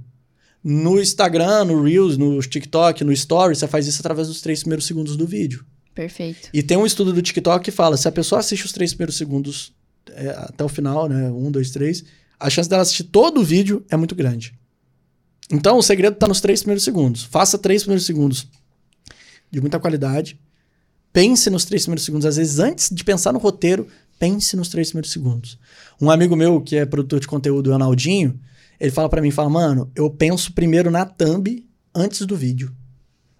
Então, tipo assim, ele primeiro pensa na miniatura, como vai ser a miniatura, pra depois pensar no vídeo. Porque às vezes ele tem uma ideia muito foda, mas não tem uma thumb chamativa pra aquela ideia. Ele fala, cara, de nada adianta. É tipo você fazer um livro muito, muito, muito foda e a capa ser uma bosta. Tipo, ninguém vai comprar. É, de fato. Só se um comprar, gostar, ele fala pra dois ali, os dois vão e compram, mas até virar uma referência, né, demora 300 anos. É verdade, E uma dúvida que eu fico também é, os três primeiros, três primeiros segundos que você falou, né, do vídeo, que precisam Sim. se chamar a atenção, eles é, necessariamente precisam complementar o que tem na miniatura ou nada a ver? Não, não, os três primeiros segundos, no caso, é de um vídeo do TikTok do Reels. ah, tá. Então pensando no YouTube. É, no YouTube você precisa. é, é, quando você vai fazer um vídeo longo, você tem que entender que você tem é, dois desafios, né? Que é um é fazer a pessoa clicar e outro fazer a pessoa ficar no vídeo. Sim. Entendeu? No TikTok, no caso, é só fazer a pessoa ficar no vídeo, porque o vídeo já aparece pra ela É, na, real. na timeline. Então já aparece ali na For You. Então, é, no YouTube você tem esses dois desafios. O YouTube é muito mais difícil, cara. Eu Sim. falo pras pessoas assim, velho, se você cresceu no TikTok, bacana. Se você cresceu no Reels, legal. Mas o que diferencia os meninos dos homens YouTube. é o YouTube, cara. Porque crescer no YouTube é foda. Por exemplo, o Stuart, meu sócio. O Stuart, ele é gigante no YouTube. Ele é gigante no YouTube. E, pô, eu admiro ele pra caramba por isso. Por quê? Porque o cara ficou dois anos produzindo quantos vídeos por semana? No mínimo dois. No mínimo dois vídeos toda semana sem falhar.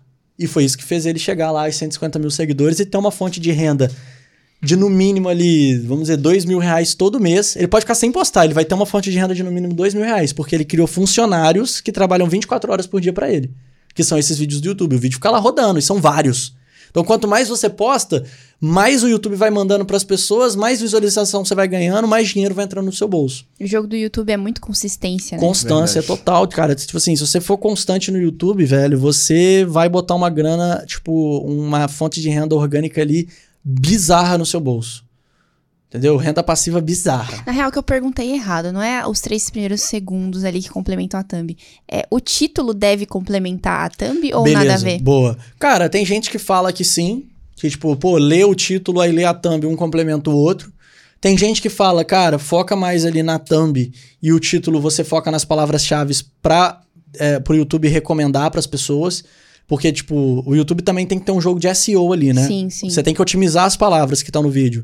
Então você tem que colocar um título com as palavras-chave corretas para o YouTube levar para as pessoas certas, entendeu?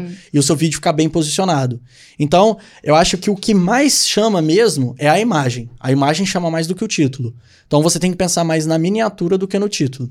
Hoje em dia, eu tenho testado um modelo que é o seguinte: eu deixo a miniatura só eu, porque eu acredito que a internet é um pêndulo, cara. O que dava certo há cinco anos atrás vai, vai voltar a dar certo hoje. E hoje o que tá dando certo vai deixar de dar certo e vai voltar a dar certo só daqui cinco anos. Tipo moda. Há cinco Tipo anos moda. atrás. Exato. Há cinco anos atrás, cara, se você for analisar é, os vídeos, você pega o Whindersson. O Whindersson nunca colocou uma miniatura no vídeo dele. Verdade. Era só o título. Entendeu? E, tipo, aí é, gerava aquela, simplici- é, aquela coisa mais simples, que você já coloca um título direto, a pessoa lê, então você não tem aquele over-delivering. Você não entrega muita informação. Porque tem gente que faz umas thumb ali muito bem editada, cheio de coisa, cheio de frufru, mas, cara, se às vezes tá entregando informação demais, a pessoa bate o olho, ela nem entende sobre o que é o seu vídeo. Agora, se você deixa mais simples ali, deixa só uma foto sua, mostrando que é você, às vezes, falando sobre um assunto, deixando en- entender isso, e um título muito chamativo, muito bacana, cara, às vezes esse vídeo vai ter um CTR, né, que é tipo a taxa de cliques, muito maior do que aquele com a miniatura extremamente boa, com uma headline. Entendeu? Então eu tô testando esse modelo e tem dado muito certo. Eu tô conseguindo taxa de CTR de 12, 10%, o que é muito bom. Quer dizer que das de todas as pessoas que passaram pelo meu vídeo na, na home do YouTube, 10% clicaram no vídeo para assistir. Legal. Então quer dizer que eu consegui chamar a atenção de 10% das pessoas que, que, o, que o meu vídeo alcançou ali na home. E aí depois a gente vai para retenção, que é quantos por cento dos vi do vídeo as pessoas assistiram em média. Entendeu? Qual então, que é a tipo, sua média de retenção no YouTube? Depende do vídeo, né? Depende Então, tipo assim, vídeo. quanto mais longo o vídeo, menor a retenção. Porque, tipo, a exigência é menor. É, quer dizer, a exigência é bem Maior. maior. Se o vídeo é longo, pô, se o YouTube for exigir uma retenção alta, é sacanagem. Sim. Então, tipo, isso até é uma coisa engraçada, porque as pessoas falam assim pra mim, pô, Penone, se a retenção é o segredo, eu vou fazer vídeo de 3 segundos. Que aí as pessoas assistem até o final, vou ter uma retenção de 100%. Aí eu falo, é aí que você se engana, porque a retenção não vai só até 100%. A- a rede social, ela vê se você assistiu mais de uma vez. Então, vídeos muito curtos, a sua re- a retenção tem que ser 500%, 400%. Uhum. A pessoa tem que assistir 4, 5, 6 vezes o vídeo curtinho. Então a lógica é essa: quanto mais curto o vídeo, maior tem que ser a retenção. Quanto mais longo o vídeo, menor tem que ser a retenção. Legal. Não, quer- não é que menor tem que Sim. ser. A exigência é menor. A expectativa e a Exato. que o algoritmo vai ver que é Exato. positivo. Então, tipo assim, às vezes um vídeo de 10 minutos com a retenção de 10% é uma bosta. Mas às vezes um vídeo de duas horas com retenção de 10% é foda. Uhum. Entendeu? E o YouTube recomenda. E às vezes um vídeo de 3 segundos com retenção de 100% é uma merda. É uma merda, tem que ser 500, 600, 800%. Legal. Entendeu? Aproveitando que a gente tá falando de vídeo aqui, é, você comenta lá no seu Instagram, nas suas redes sociais, inclusive na sua bio, que Short Video Marketing é o futuro. Então explica pra galera o que é esse termo, Short Video Marketing, e por que você acredita que ele é o futuro? Tem alguma coisa a ver com TikTokerização? Sim. Cara, short video marketing vem do, do latim startni... Ah, tô brincando. Comecei a viajar aqui, tá ligado? Dá um de filósofo. Tirei da Bíblia lá, em Mateus 747. é... Cara, short video marketing é literalmente um nome bonito pra marketing para vídeos curtos. então, tipo assim, você tem que colocar vídeos curtos no seu marketing. É mais ou menos isso. É, tem a ver com a TikTokização? Sim, claro. Né? Com o TikTok, a forma de consumir conteúdo mudou. Você tem que aceitar isso. A pessoa tem que aceitar. Não tem essa de, ah, não, mas porque é errado fazer, consumir vídeos curtos, porque a gente tá deixando as pessoas cada vez é, mais alienadas a pouca informação, e as pessoas estão ficando cada vez mais ansiosas, que não sei o que. Beleza, é um processo de educação, mas você não vai expulsar esse modelo de, de vídeo curto do, do, é, do cenário, entendeu? Vídeo curto já é, uma, já é uma realidade e as pessoas vão continuar consumindo vídeos curtos porque, sim, gera aquela dopamina, as pessoas gostam, as pessoas adoram assistir antes de dormir, assistir naquele tempo de folga. Por quê? Porque em uma hora a pessoa consegue consumir muita informação, muito mais informação do que o normal. E as pessoas, é, com esse, é, essa quantidade de informação que está tendo hoje em dia, às vezes é, é através de um vídeo curto que a pessoa consegue se inteirar um assunto importante e ela vê que aquele assunto existe e depois ela pode ter um interesse em pesquisar esse assunto e ir mais a fundo nele. Entendeu? Então, eu diria que os vídeos curtos, cara, é, principalmente para quem está começando agora, já é uma realidade e você precisa colocar isso no seu ecossistema. Porque senão você vai ficar para trás.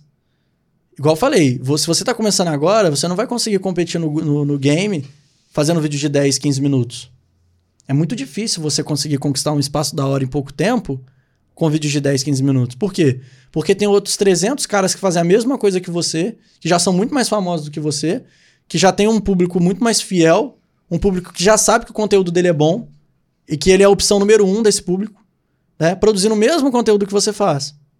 Às vezes você pode ser até melhor do que o cara, mas até a audiência pensar e tomar a decisão de te assistir, ficar até o final do seu vídeo, você vai levar muito tempo para isso. Sim. Então faça o vídeo curto, porque o seu vídeo curto é uma amostra grátis do seu vídeo longo. Sabe a tiazinha que fica na porta do perfume lá? Com um papelzinho? Fica lá assim, oi, você quer experimentar aqui uma nova fragrância aqui do nosso... Você espirra o, é, espirra o perfume no papel, você pega e cheira. Já, hum, gostoso. Às vezes você nem tá precisando de perfume, mas você entra para comprar porque você gostou ali no momento. Entendeu? Então é um impulso que você tem. O vídeo curto é um impulso para a pessoa ir conhecer o seu vídeo longo. Eu não estou falando para você viver de vídeos curtos apenas, né? Eduque a sua audiência para assistir o seu conteúdo longo. Cara, o Clóvis de Barros, sou fã. Eu também. Fã número um. Se aparecer um vídeo de 5 horas do Clóvis de Barros falando, uhum. eu vou assistir às 5 horas. Nem que eu precise de 10 dias para assistir, eu vou assistir. Por quê? Porque eu conheci ele acho que em 2020, 2021 um corte dele numa palestra. Achei da hora. Falei, pô, esse cara é foda, mano. Já tinha visto a cara dele em alguns lugares. Deixa eu pesquisar mais palestra dele, que ele falou sobre um assunto aqui que me tocou. Aí fui lá, assisti um vídeo de 10 minutos. No vídeo de 10 minutos, segui ele no Instagram. Aí eu comprei um livro dele, li o livro dele todo. Depois eu fui, falei, mano, agora eu vou começar a ouvir as palestras desse cara no, no carro. Cara, qualquer podcast que o, que o Clóvis de Barros tá hoje, hoje, eu vou e assisto todo, todo podcast. Ele tá fazendo live lendo o livro, eu tô assistindo as lives. Por quê? Porque ele conseguiu criar esse. esse, esse ele, ele, conseguiu, ele nunca foi o objetivo dele, porque ele é um cara muito inteligente. Quem é inteligente faz isso naturalmente. Esse negócio de idolatria. Eu idolatro ele, cara. Eu acho ele muito foda.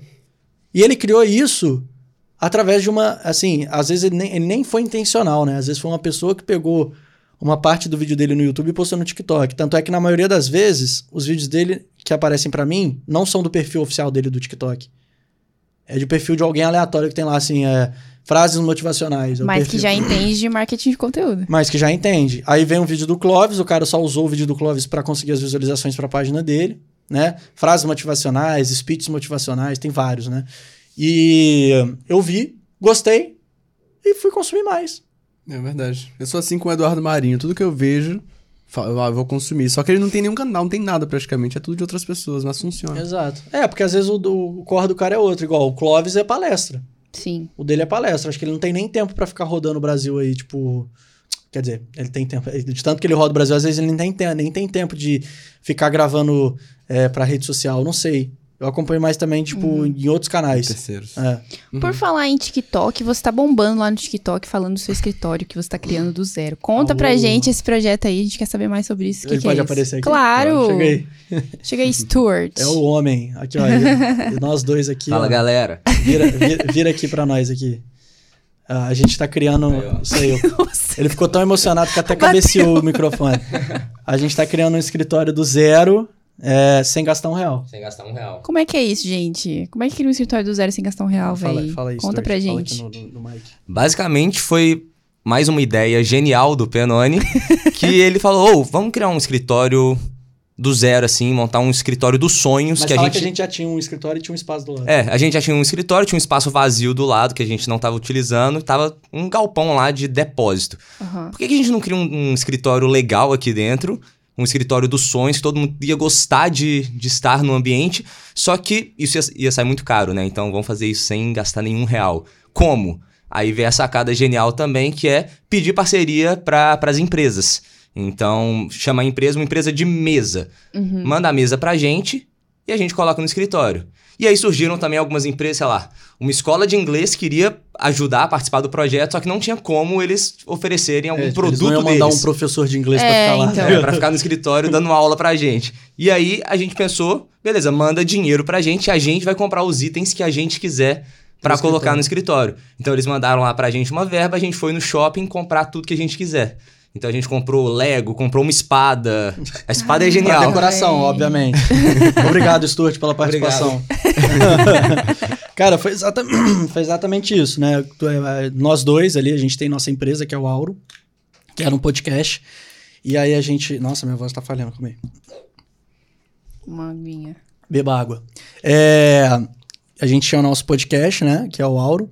E o Auron a gente foi meio que desanimando ali, porque, pô, cara, vocês fazem podcast, vocês sabem que é um trampo bizarro, tipo, é muito complicado, é horas de dedicação. É caro fazer um podcast. E a gente viu que não tava dando tanto retorno, a gente falou, cara, vamos dar uma pausa, vamos tentar novos projetos. E a gente ficou, tipo, uns seis, sete meses tentando coisas novas. E aí que vem a constância. Ficamos tentando, a gente lançava projeto atrás do outro. Aí tinha uns que, tipo assim, a gente até levava, mas a gente percebia que não era tão legal, que não encaixava muito com, a nossa, com os nossos valores ali, a gente não gostou muito. Tem outros que, tipo, a gente gostou, mas não teve, não teve aquele resultado bacana. E aí, é, umas três semanas atrás, duas semanas e meia, a gente teve a ideia do escritório. E aí eu falei, cara, eu quero mostrar para as pessoas que a rede social é poderosa e que tem como você não só ganhar dinheiro, como também economizar dinheiro. Né? Que muita gente fala do ganhar, mas pouca gente fala do economizar. Tem muita gente que é famosa na internet que não gasta uma nota em um tanto de coisa. Se você for botar no montante aí no final do ano, às vezes é uma nota que o cara ia gastar, que se você bota num fundo de investimento igual o Stuart, que é especialista em investimento, te dá um rendimento bizarro. Então, mais uma fonte de renda. Então, você tira o dinheiro que você ia gastar, guarda ele, investe e coloca uma outra empresa para te pagar aquelas coisas que você ia precisar. E eu falei, cara, publicidade, vamos mostrar o poder das publicidades e que tem empresas que apoiam influenciadores. Então, tipo, você pega uma publicidade aí, é, tem um tanto de empresa que quer apoiar os, os, os influenciadores e você, às vezes, pode ser um desses influenciadores se você souber vender uma boa ideia. E quanto melhor a sua ideia, mais fácil fica vender para a empresa. Tanto é que a gente deixou muito claro, foi uma ideia assim muito clara mesmo, de que a empresa entra como patrocinadora, de que ela vai ter um alcance muito bom. Os vídeos estão pegando 700 mil, 600 mil visualizações, então vai ter um alcance bizarro. Ela faz a divulgação ali, que já é uma divulgação orgânica, porque as pessoas já sabem que vai ter uma publicidade de alguma empresa no quadro, as pessoas que conhecem o quadro, porque a ideia é essa. E, e, cara, tá dando muito certo. A gente tá. é Sexta-feira agora vai engenharia lá toda, quebrar parede, fazer piso, fazer tudo. Cara, que da hora. Cara, a gente já Tá comprou, de- né? comprou decoração, comprou uma espada. A gente foi com seis pau no shopping gastar sem peso na consciência nenhum, porque o dinheiro não é nosso. Não, e os vídeos do muito nosso legais. que tem- Sim. Você falou assim, ah, mas não tem nem fechadura pra porta. Falei, como é que pode, né, cara? O poder da internet, você conseguir mudar E já tudo conseguimos sem fazer fechadura eletrônica. Fechadura Ainda bem. eletrônica, Alexa, Google Home, é, conseguimos sofás, conseguimos é, a mobília. Cara, conseguimos, tipo assim, muita coisa. Tá só no processo de negociação. Então, mais uma vez, eu, eu, eu fiquei muito satisfeito em poder mostrar para as pessoas de que o que eu falo não é da boca para fora. Eu executo também no meu dia a dia. Legal. Entendeu? Então, assim, eu tava até um tempo meio, tipo, meio bad, assim, que eu falei, cara, tem tempo que eu não acerto numa ideia. O formato de conteúdo vídeo curto é educativo, igual vocês veem no, no- nas, nos perfis dos grandes experts do mercado, foi um formato que a gente criou, né? A gente criou lá em 2021, quando a gente começou a gravar junto, que é esses pegando, tipo, um. Não sei se vocês já viram, é uma legenda menorzinha. Tipo, ao invés de ser aquela legenda mais extensa, é palavra por palavra, às vezes vem uma palavra colorida na legenda. Não sei se você já viu. Vídeo curto mesmo, Reels. Deve ter visto. Fica É, fala, você fica visto. falando com a câmera, aí a, a legenda, ao invés de ser aquela legenda mais extensa, com várias palavras, é uma legenda mais rápida. É tipo, são duas palavras, uma palavra por frame ali, tipo, você vai falando e a legendinha vai aparecendo. Aí colorida, com uns vídeos é, de terceiros que, tipo, sei lá, a gente fala, Você tá cansado de perder o seu dinheiro? Aí vem, uma, vem um vídeo Sim, de um sim. cara com a carteira assim, ele Genial. tristão, e um vídeo de qualidade. Esse formato foi a gente que com- começou, com o Brunão, que é o nosso editor. Depois que a gente começou esse formato, muita gente começou a fazer também. Eu, quando eu comecei o formato de vídeo de economia lá em 2019, 2020, né, na pandemia, falando de economia, mostrei, mostrei para as pessoas que o TikTok era um grande potencial, era uma porta. E aí vários caras do mercado também começaram a ir pro TikTok, vários caras começaram a produzir conteúdo lá. O podcast fake, mesma coisa. E aí tinha um tempo que eu não tinha um, um novo formato aí que a gente tinha lançado. E aí veio o do escritório. E aí esses dias eu vi, eu inclusive não te falei, um cara que tá fazendo uma sala de cinema na casa dele sem gastar um real. Olha, Olha isso. modelando. Na real, não é isso. É, o cara tá fazendo uma sala de cinema com os melhores produtos do mercado. Mas acho que ele gasta do dinheiro do bolso dele. Aí ele tá pegando os negócios mais foda, assim, tipo, comprando uns trem na China. E ele me segue e ele me mandou mensagem. Falou, irmão, me inspirei na sua série e tal. E eu já tinha falado com o Stuart. No dia que eu criei, falei, mano, vai surgir uns caras aí montando casa sem gastar um real, montando estúdio sem gastar um real, vai aparecer um tanto de coisa. E porque o mercado é assim, velho. É igual eu te falei, teoria dos jogos. Não adianta de nada você inovar na ideia e depois não ir inovando em cima da ideia que você teve. Por quê? Porque as outras pessoas vão te copiar, velho. Tá tudo ok. Cara, e o mais legal disso é que a parceria com o influencer, no caso, é o influencer é você, né? Que você vai falando do- dos produtos que vocês estão adquirindo pro escritório, tipo, em tempo real e mostrando sem, sem nenhuma publi, porque a galera também tá Verdade. cansada de ver publi. É. Sem um storytelling por trás, sabe? E no seu caso, storytelling é real, né? Que vocês estão criando o escritório do zero. Isso é muito Verdade. legal. Cara, eu falo por isso que a gente criou uma máquina de dinheiro, tipo assim, porque é, o que tem de empresa interessada e a gente fica, velho, quanto é que isso aqui já tá valendo, mano? Acho que isso aqui já tá valendo muito mais do que. Porque o último foi 6 mil, e a gente vai falar, pô, agora vai ser 10, 15.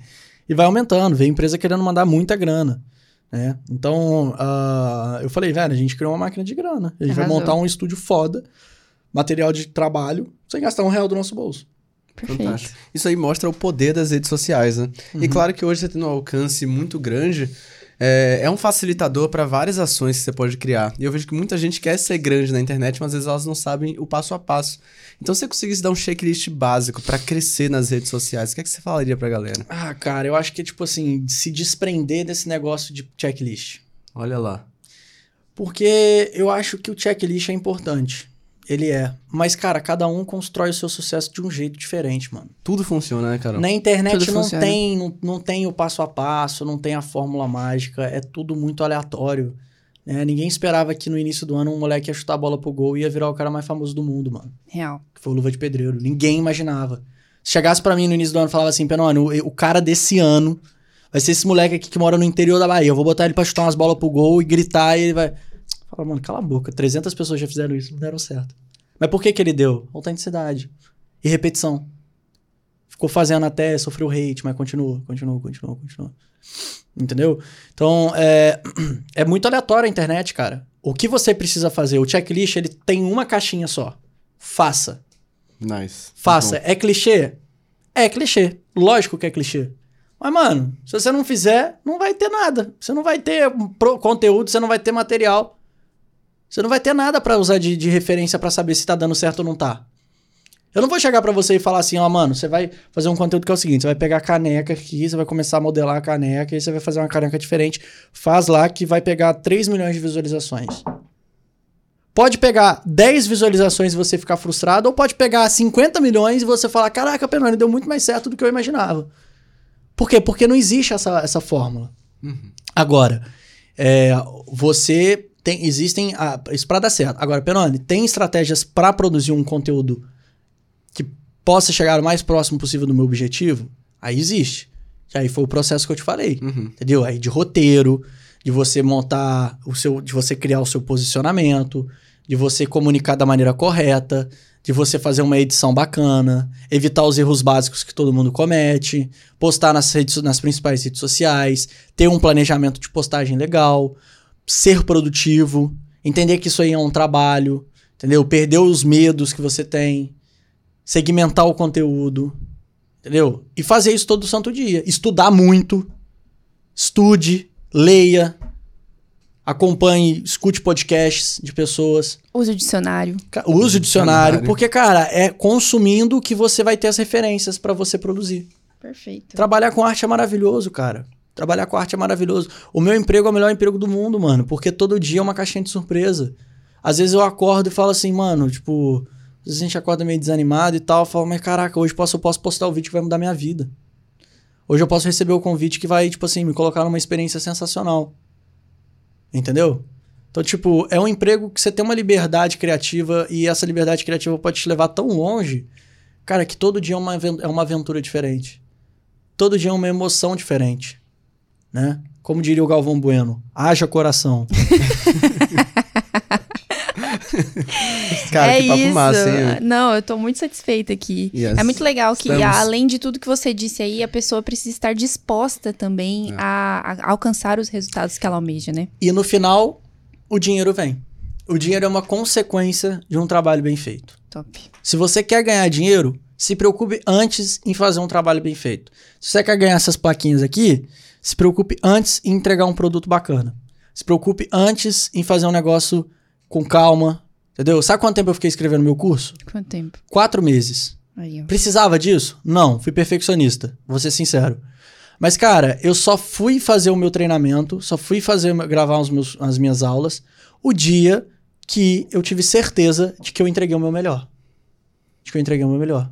E fiquei uns dois anos negando uma porrada de, de agência, uma porrada de coprodução de curso. Por quê? Porque eu, eu não me sentia preparado. E eu não me arrependo. Ah, Penori, deixou dinheiro no- na mesa. Foda-se.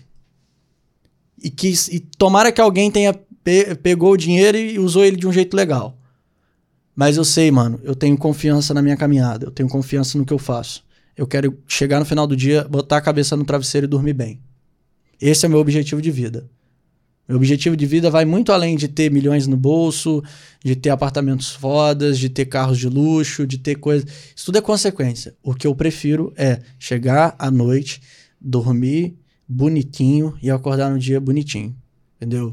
Né? Não atrapalhar meu sono. Quero ter um sono legal. Esse é o meu objetivo de vida. Top. Entendeu? Então é isso, cara. Dinheiro vem em consequência de um serviço bem feito.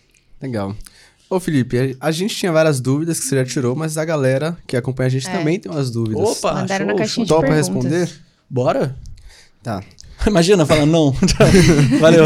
Esse foi mais um É, KiwiCast. ligado? Vou começar aqui, Carol. Vai lá. Arroba GDLove. Felipe, qual é o erro mais comum cometido pelas pessoas na hora de vender no tráfego orgânico?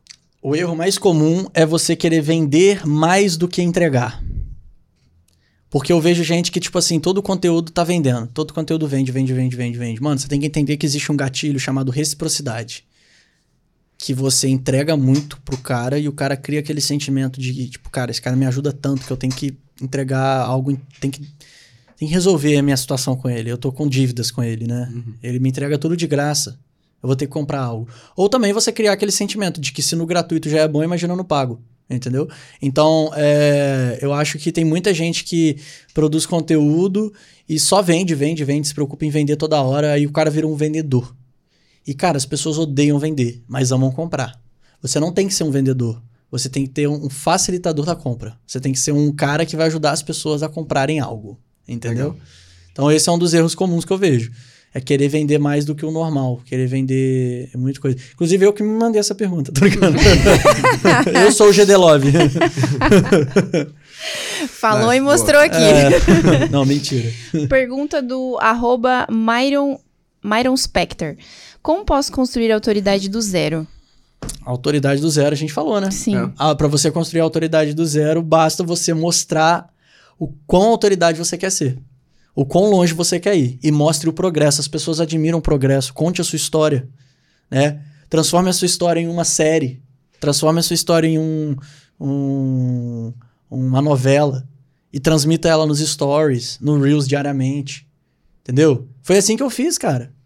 Pô, eu morava com a minha tia em BH, de uma mesinha desse tamanho. Meu computador, o teclado não funcionava. Entendeu? Meu material tava todo escasso. Meu pai já era aposentado, já não podia me dar uma qualidade de vida igual ele me deu quando ele trabalhava. Tipo, de poder me dar coisas muito boas. Também nunca fui o cara de ter o melhor computador. Jogava Minecraft no Fancy, né? No, no, no, no Fast, quer dizer, e no gráfico Slow, porque eu não rodava direito. É, Então, tipo, eu falei, cara, eu não tenho, tipo, material fodástico aqui. Eu tinha uma câmera que sobrou dessa época, da época que eu gravava meus vídeos, gravei com o que eu tinha lá, mano. Pô, velho, se eu mostrar pra você aqui os meus primeiros vídeos, você vai ficar de cara, velho. Comecei com pouco. Mas aí eu mostrava minha rotina, as pessoas se admiraram com a minha rotina, falaram, pô, esse cara aqui tem vontade, mano. Esse cara aqui, eu fazia uns desafios lá de acordar às 5 horas da manhã. Durava três dias. aí. é, e aí, pô, é assim, velho. Você constrói a tua, a tua autoridade mostrando o caminho, mostrando o progresso. Então, não tem, não tem essa de não tem, um, não tem uma oportunidade aqui. A oportunidade tá na palma da sua mão. E aqui, aqui e aqui. Tá vendo? Entendeu? É isso. Na câmera. Não sei se vocês viram aí, se entenderam. Top. Olha, pergunta do arroba high underline MVR. Felipe, qual é a melhor forma de atrair leads no orgânico? A melhor forma de atrair leads no orgânico é repetição e antecipação. Seja repetitivo e antecipe. Não vai querer a, fazer o evento amanhã e começar a captação hoje. Entendeu? Você, óbvio, você precisa de uma base, você precisa de um, de um público fiel a você, que te assiste, te acompanha. E você precisa repetir sempre a ideia de que vai rolar um evento, de que você vai vender algo e você também precisa é, antecipar, fazer isso com uma, leve, uma certa antecedência. Também não vai fazer tipo, três meses antes, né? Não precisa ser igual, fui lá ver o trailer do Deadpool, o negócio vai lançar só em 2024. Porra! é, vai ter o Ryan Reynolds lá fazendo um vídeo mostrando que o, o Hugh Jackman vai estar no filme com ele, como Wolverine. Falei, meu Deus, caraca, vai ser quando? Sei lá, daqui três meses? Não, 2024. Falei, putz. Então, tipo, mas é lógico, né? Os filmes eles precisam justamente dessa antecipação, porque, Sim. como eu falei, é longo. São duas horas, duas horas e meia. Então faça uma antecipação, 15 dias, 20 dias, todo dia, falando, colocando link nas suas stories, no seu feed. Né? Mas também cuidado para não ficar fazendo só isso. Como eu falei, o erro do vendedor no orgânico é o quê? Vender mais do que entregar.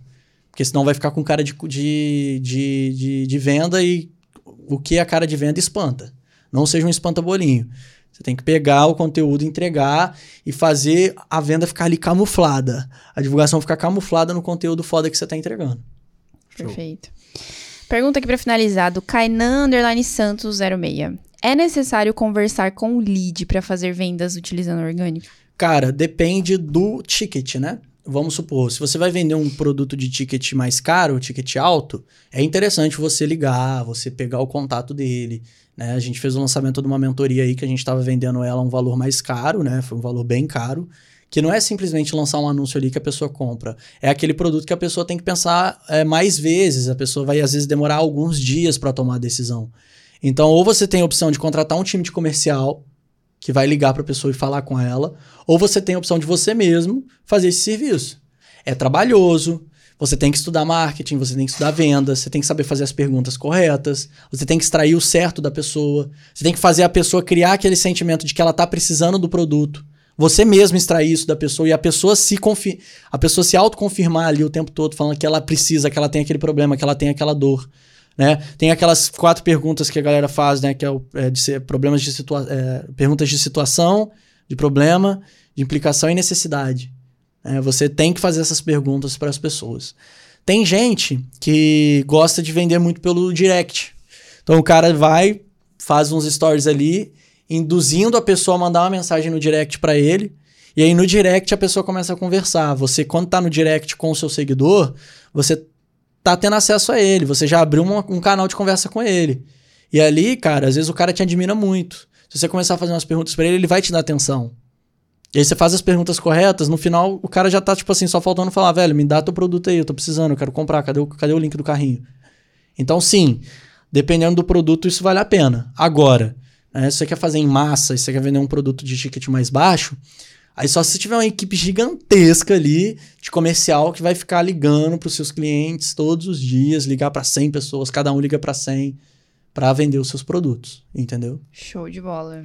Nice. Cara, esse é o tipo de podcast que eu e a Carol adoramos. Oh, que legal, cara, Sim, que legal. Muito bom, velho. Adorei. E olha, nós costumamos finalizar o nosso podcast com uma pergunta reflexiva. Vai lá. Então, ó, vou te fazer essa pergunta, vamos ver como é que você reage, cara. Você que é um cara criativo, Penoni. Olha, vamos imaginar agora que você vai criar um conteúdo daqueles que viralizam. Um conteúdo que quebra o padrão. Mas esse não é um conteúdo comum, ele não vai ser entregue somente no Instagram, por exemplo. Ele vai ser entregue em todas as redes sociais e também fora do mundo digital. E esse, nesse conteúdo que você vai, vai entregar pra galera, ele vai conter uma mensagem pra galera que tá iniciando ou pensando em iniciar agora no marketing digital. Então, que mensagem você colocaria nesse conteúdo? Caraca, agora você me pegou, hein? Cara.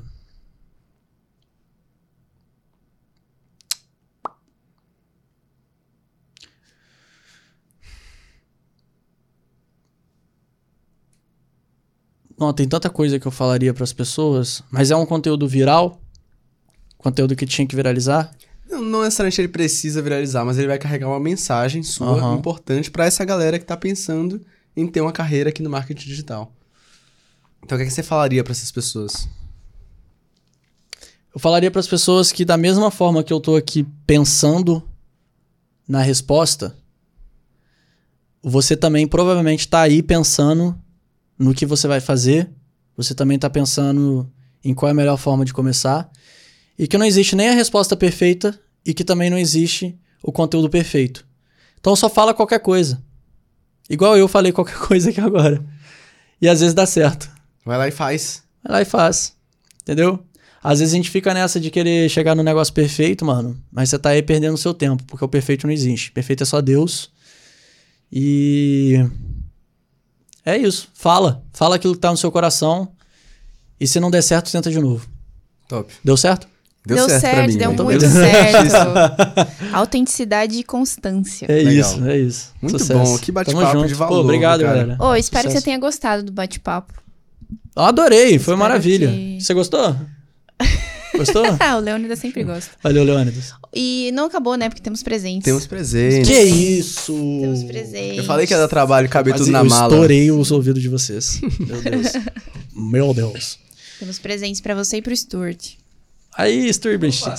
Sturbridge. O- o- Eu, eu chamo Stuart de tudo, menos de Stuart.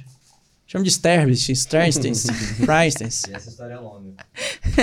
É muito longo. Mano, teve um cara um dia que chamou a gente de um jeito que, tipo assim, foi muito engraçado. Opa! Olha, temos uns mimos aqui pra ti. Agora você faz parte do clã Ó, da caneca. Que legal. antes você era genérico, agora sua caneca tem nome, cara. Cadê a O jogo Aqui, virou. Aqui. Opa! E vocês sabem que eu tenho uma coleção de caneca, né? É mesmo? Tenho, Aí, ó, tenho. Eu divulgo lá nos meus stories. Ô, galera, aqui, ó. Ô, o obrigado. presente do Stuart, cadê? Cadê o pergunto do presente do Establish? O presente. Ô, pessoal, obrigado. Tô vendo que tem um Milka aqui. Adoro. Amo muito. Vou amassar tudo. Pode vir. Não, Chega é, aí, pode né? vir, pode Vem vir, cá, pode vir, pode vem vir, cá. vem, vem, vem. Você tá comigo sempre, pô. A galera já tá É acostumada. isso. Estamos sempre juntos. Ó, É demais. E, Deixa eu e esse, e esse cara aqui, ó. Esse É cara um aqui, pouquinho. galera. Vai, vai, vai longe junto comigo, já tá gigante. Nós vamos longe. E, ó, certeza. tudo que eu tenho hoje, assim, minha animação diária, motivação diária, é por conta desse meu sócio, que além de um grande sócio, é um irmão, é um amigo, tá sempre comigo aí. E eu não vou falar mais, senão eu vou me emocionar aqui, mas eu Tamo gosto muito desse Ah, cara. que Tamo bonitinho. E as, faço das palavras dele as minhas também, É porque, enfim, tudo sobre produção de conteúdo também que eu sei, vídeos curtos, aprendi com ele.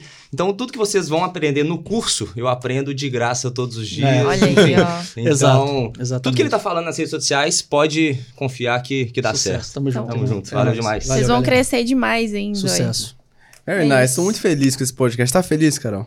Eu tô muito. Eu sei que você tá feliz. Que porque ótimo. aqui foi conteúdo de qualidade. Eu vi que você tava até sabe. anotando aí uns negócios. Não, né? porque agora eu só carrego meu caderninho, né? Que esse Amém, podcast aqui amém. só vem gente grande. E, de- e vende depois. Exatamente, olha isso. Ótima ideia. Viu? Ideias As de ideias se surgem desse, jeito. Ô, e pra galera que quer te encontrar nas suas múltiplas redes sociais, Arroba Penone em tudo. arroba Arroba Penone. Penone. Só o Twitter que é Felipe Penone. Mas o resto é arroba Penone. Mas se botar Penone, você vai ver o meu. Top. P-E-N-O-N-I. Show de bola, vai aparecer aqui embaixo. E pra você que foi com a gente aqui até o final, primeiro lugar, parabéns. Eu tenho certeza que você aprendeu muito aqui. E o que é que eles têm que fazer, Carol? No mínimo, dá like nesse vídeo, né? Por favor. Porque, né? olha, a entrega de conteúdo aqui foi sensacional. Over delivery total. Do jeito que a gente gosta. Então, Verdade. dá like no vídeo, comenta aqui qual foi seu maior insight, o que, que você aprendeu nesse E- vídeo. E se der o dislike, vai abrir o carrinho e não vai ter venda. Olha aí. Aí, ó. Cuidado com a maldição do dislike. Maldição do Penone. A maldição do dislike é foda, velho. Cuidado. É isso aí. Comenta aqui embaixo qual foi o maior insight que você tirou aqui desse vídeo, porque teve vários. Compartilha com quem também quer aprender sobre produção de conteúdo e eu te vejo no próximo KiwiCast. te vejo lá. Tamo junto. Valeu. Valeu, valeu.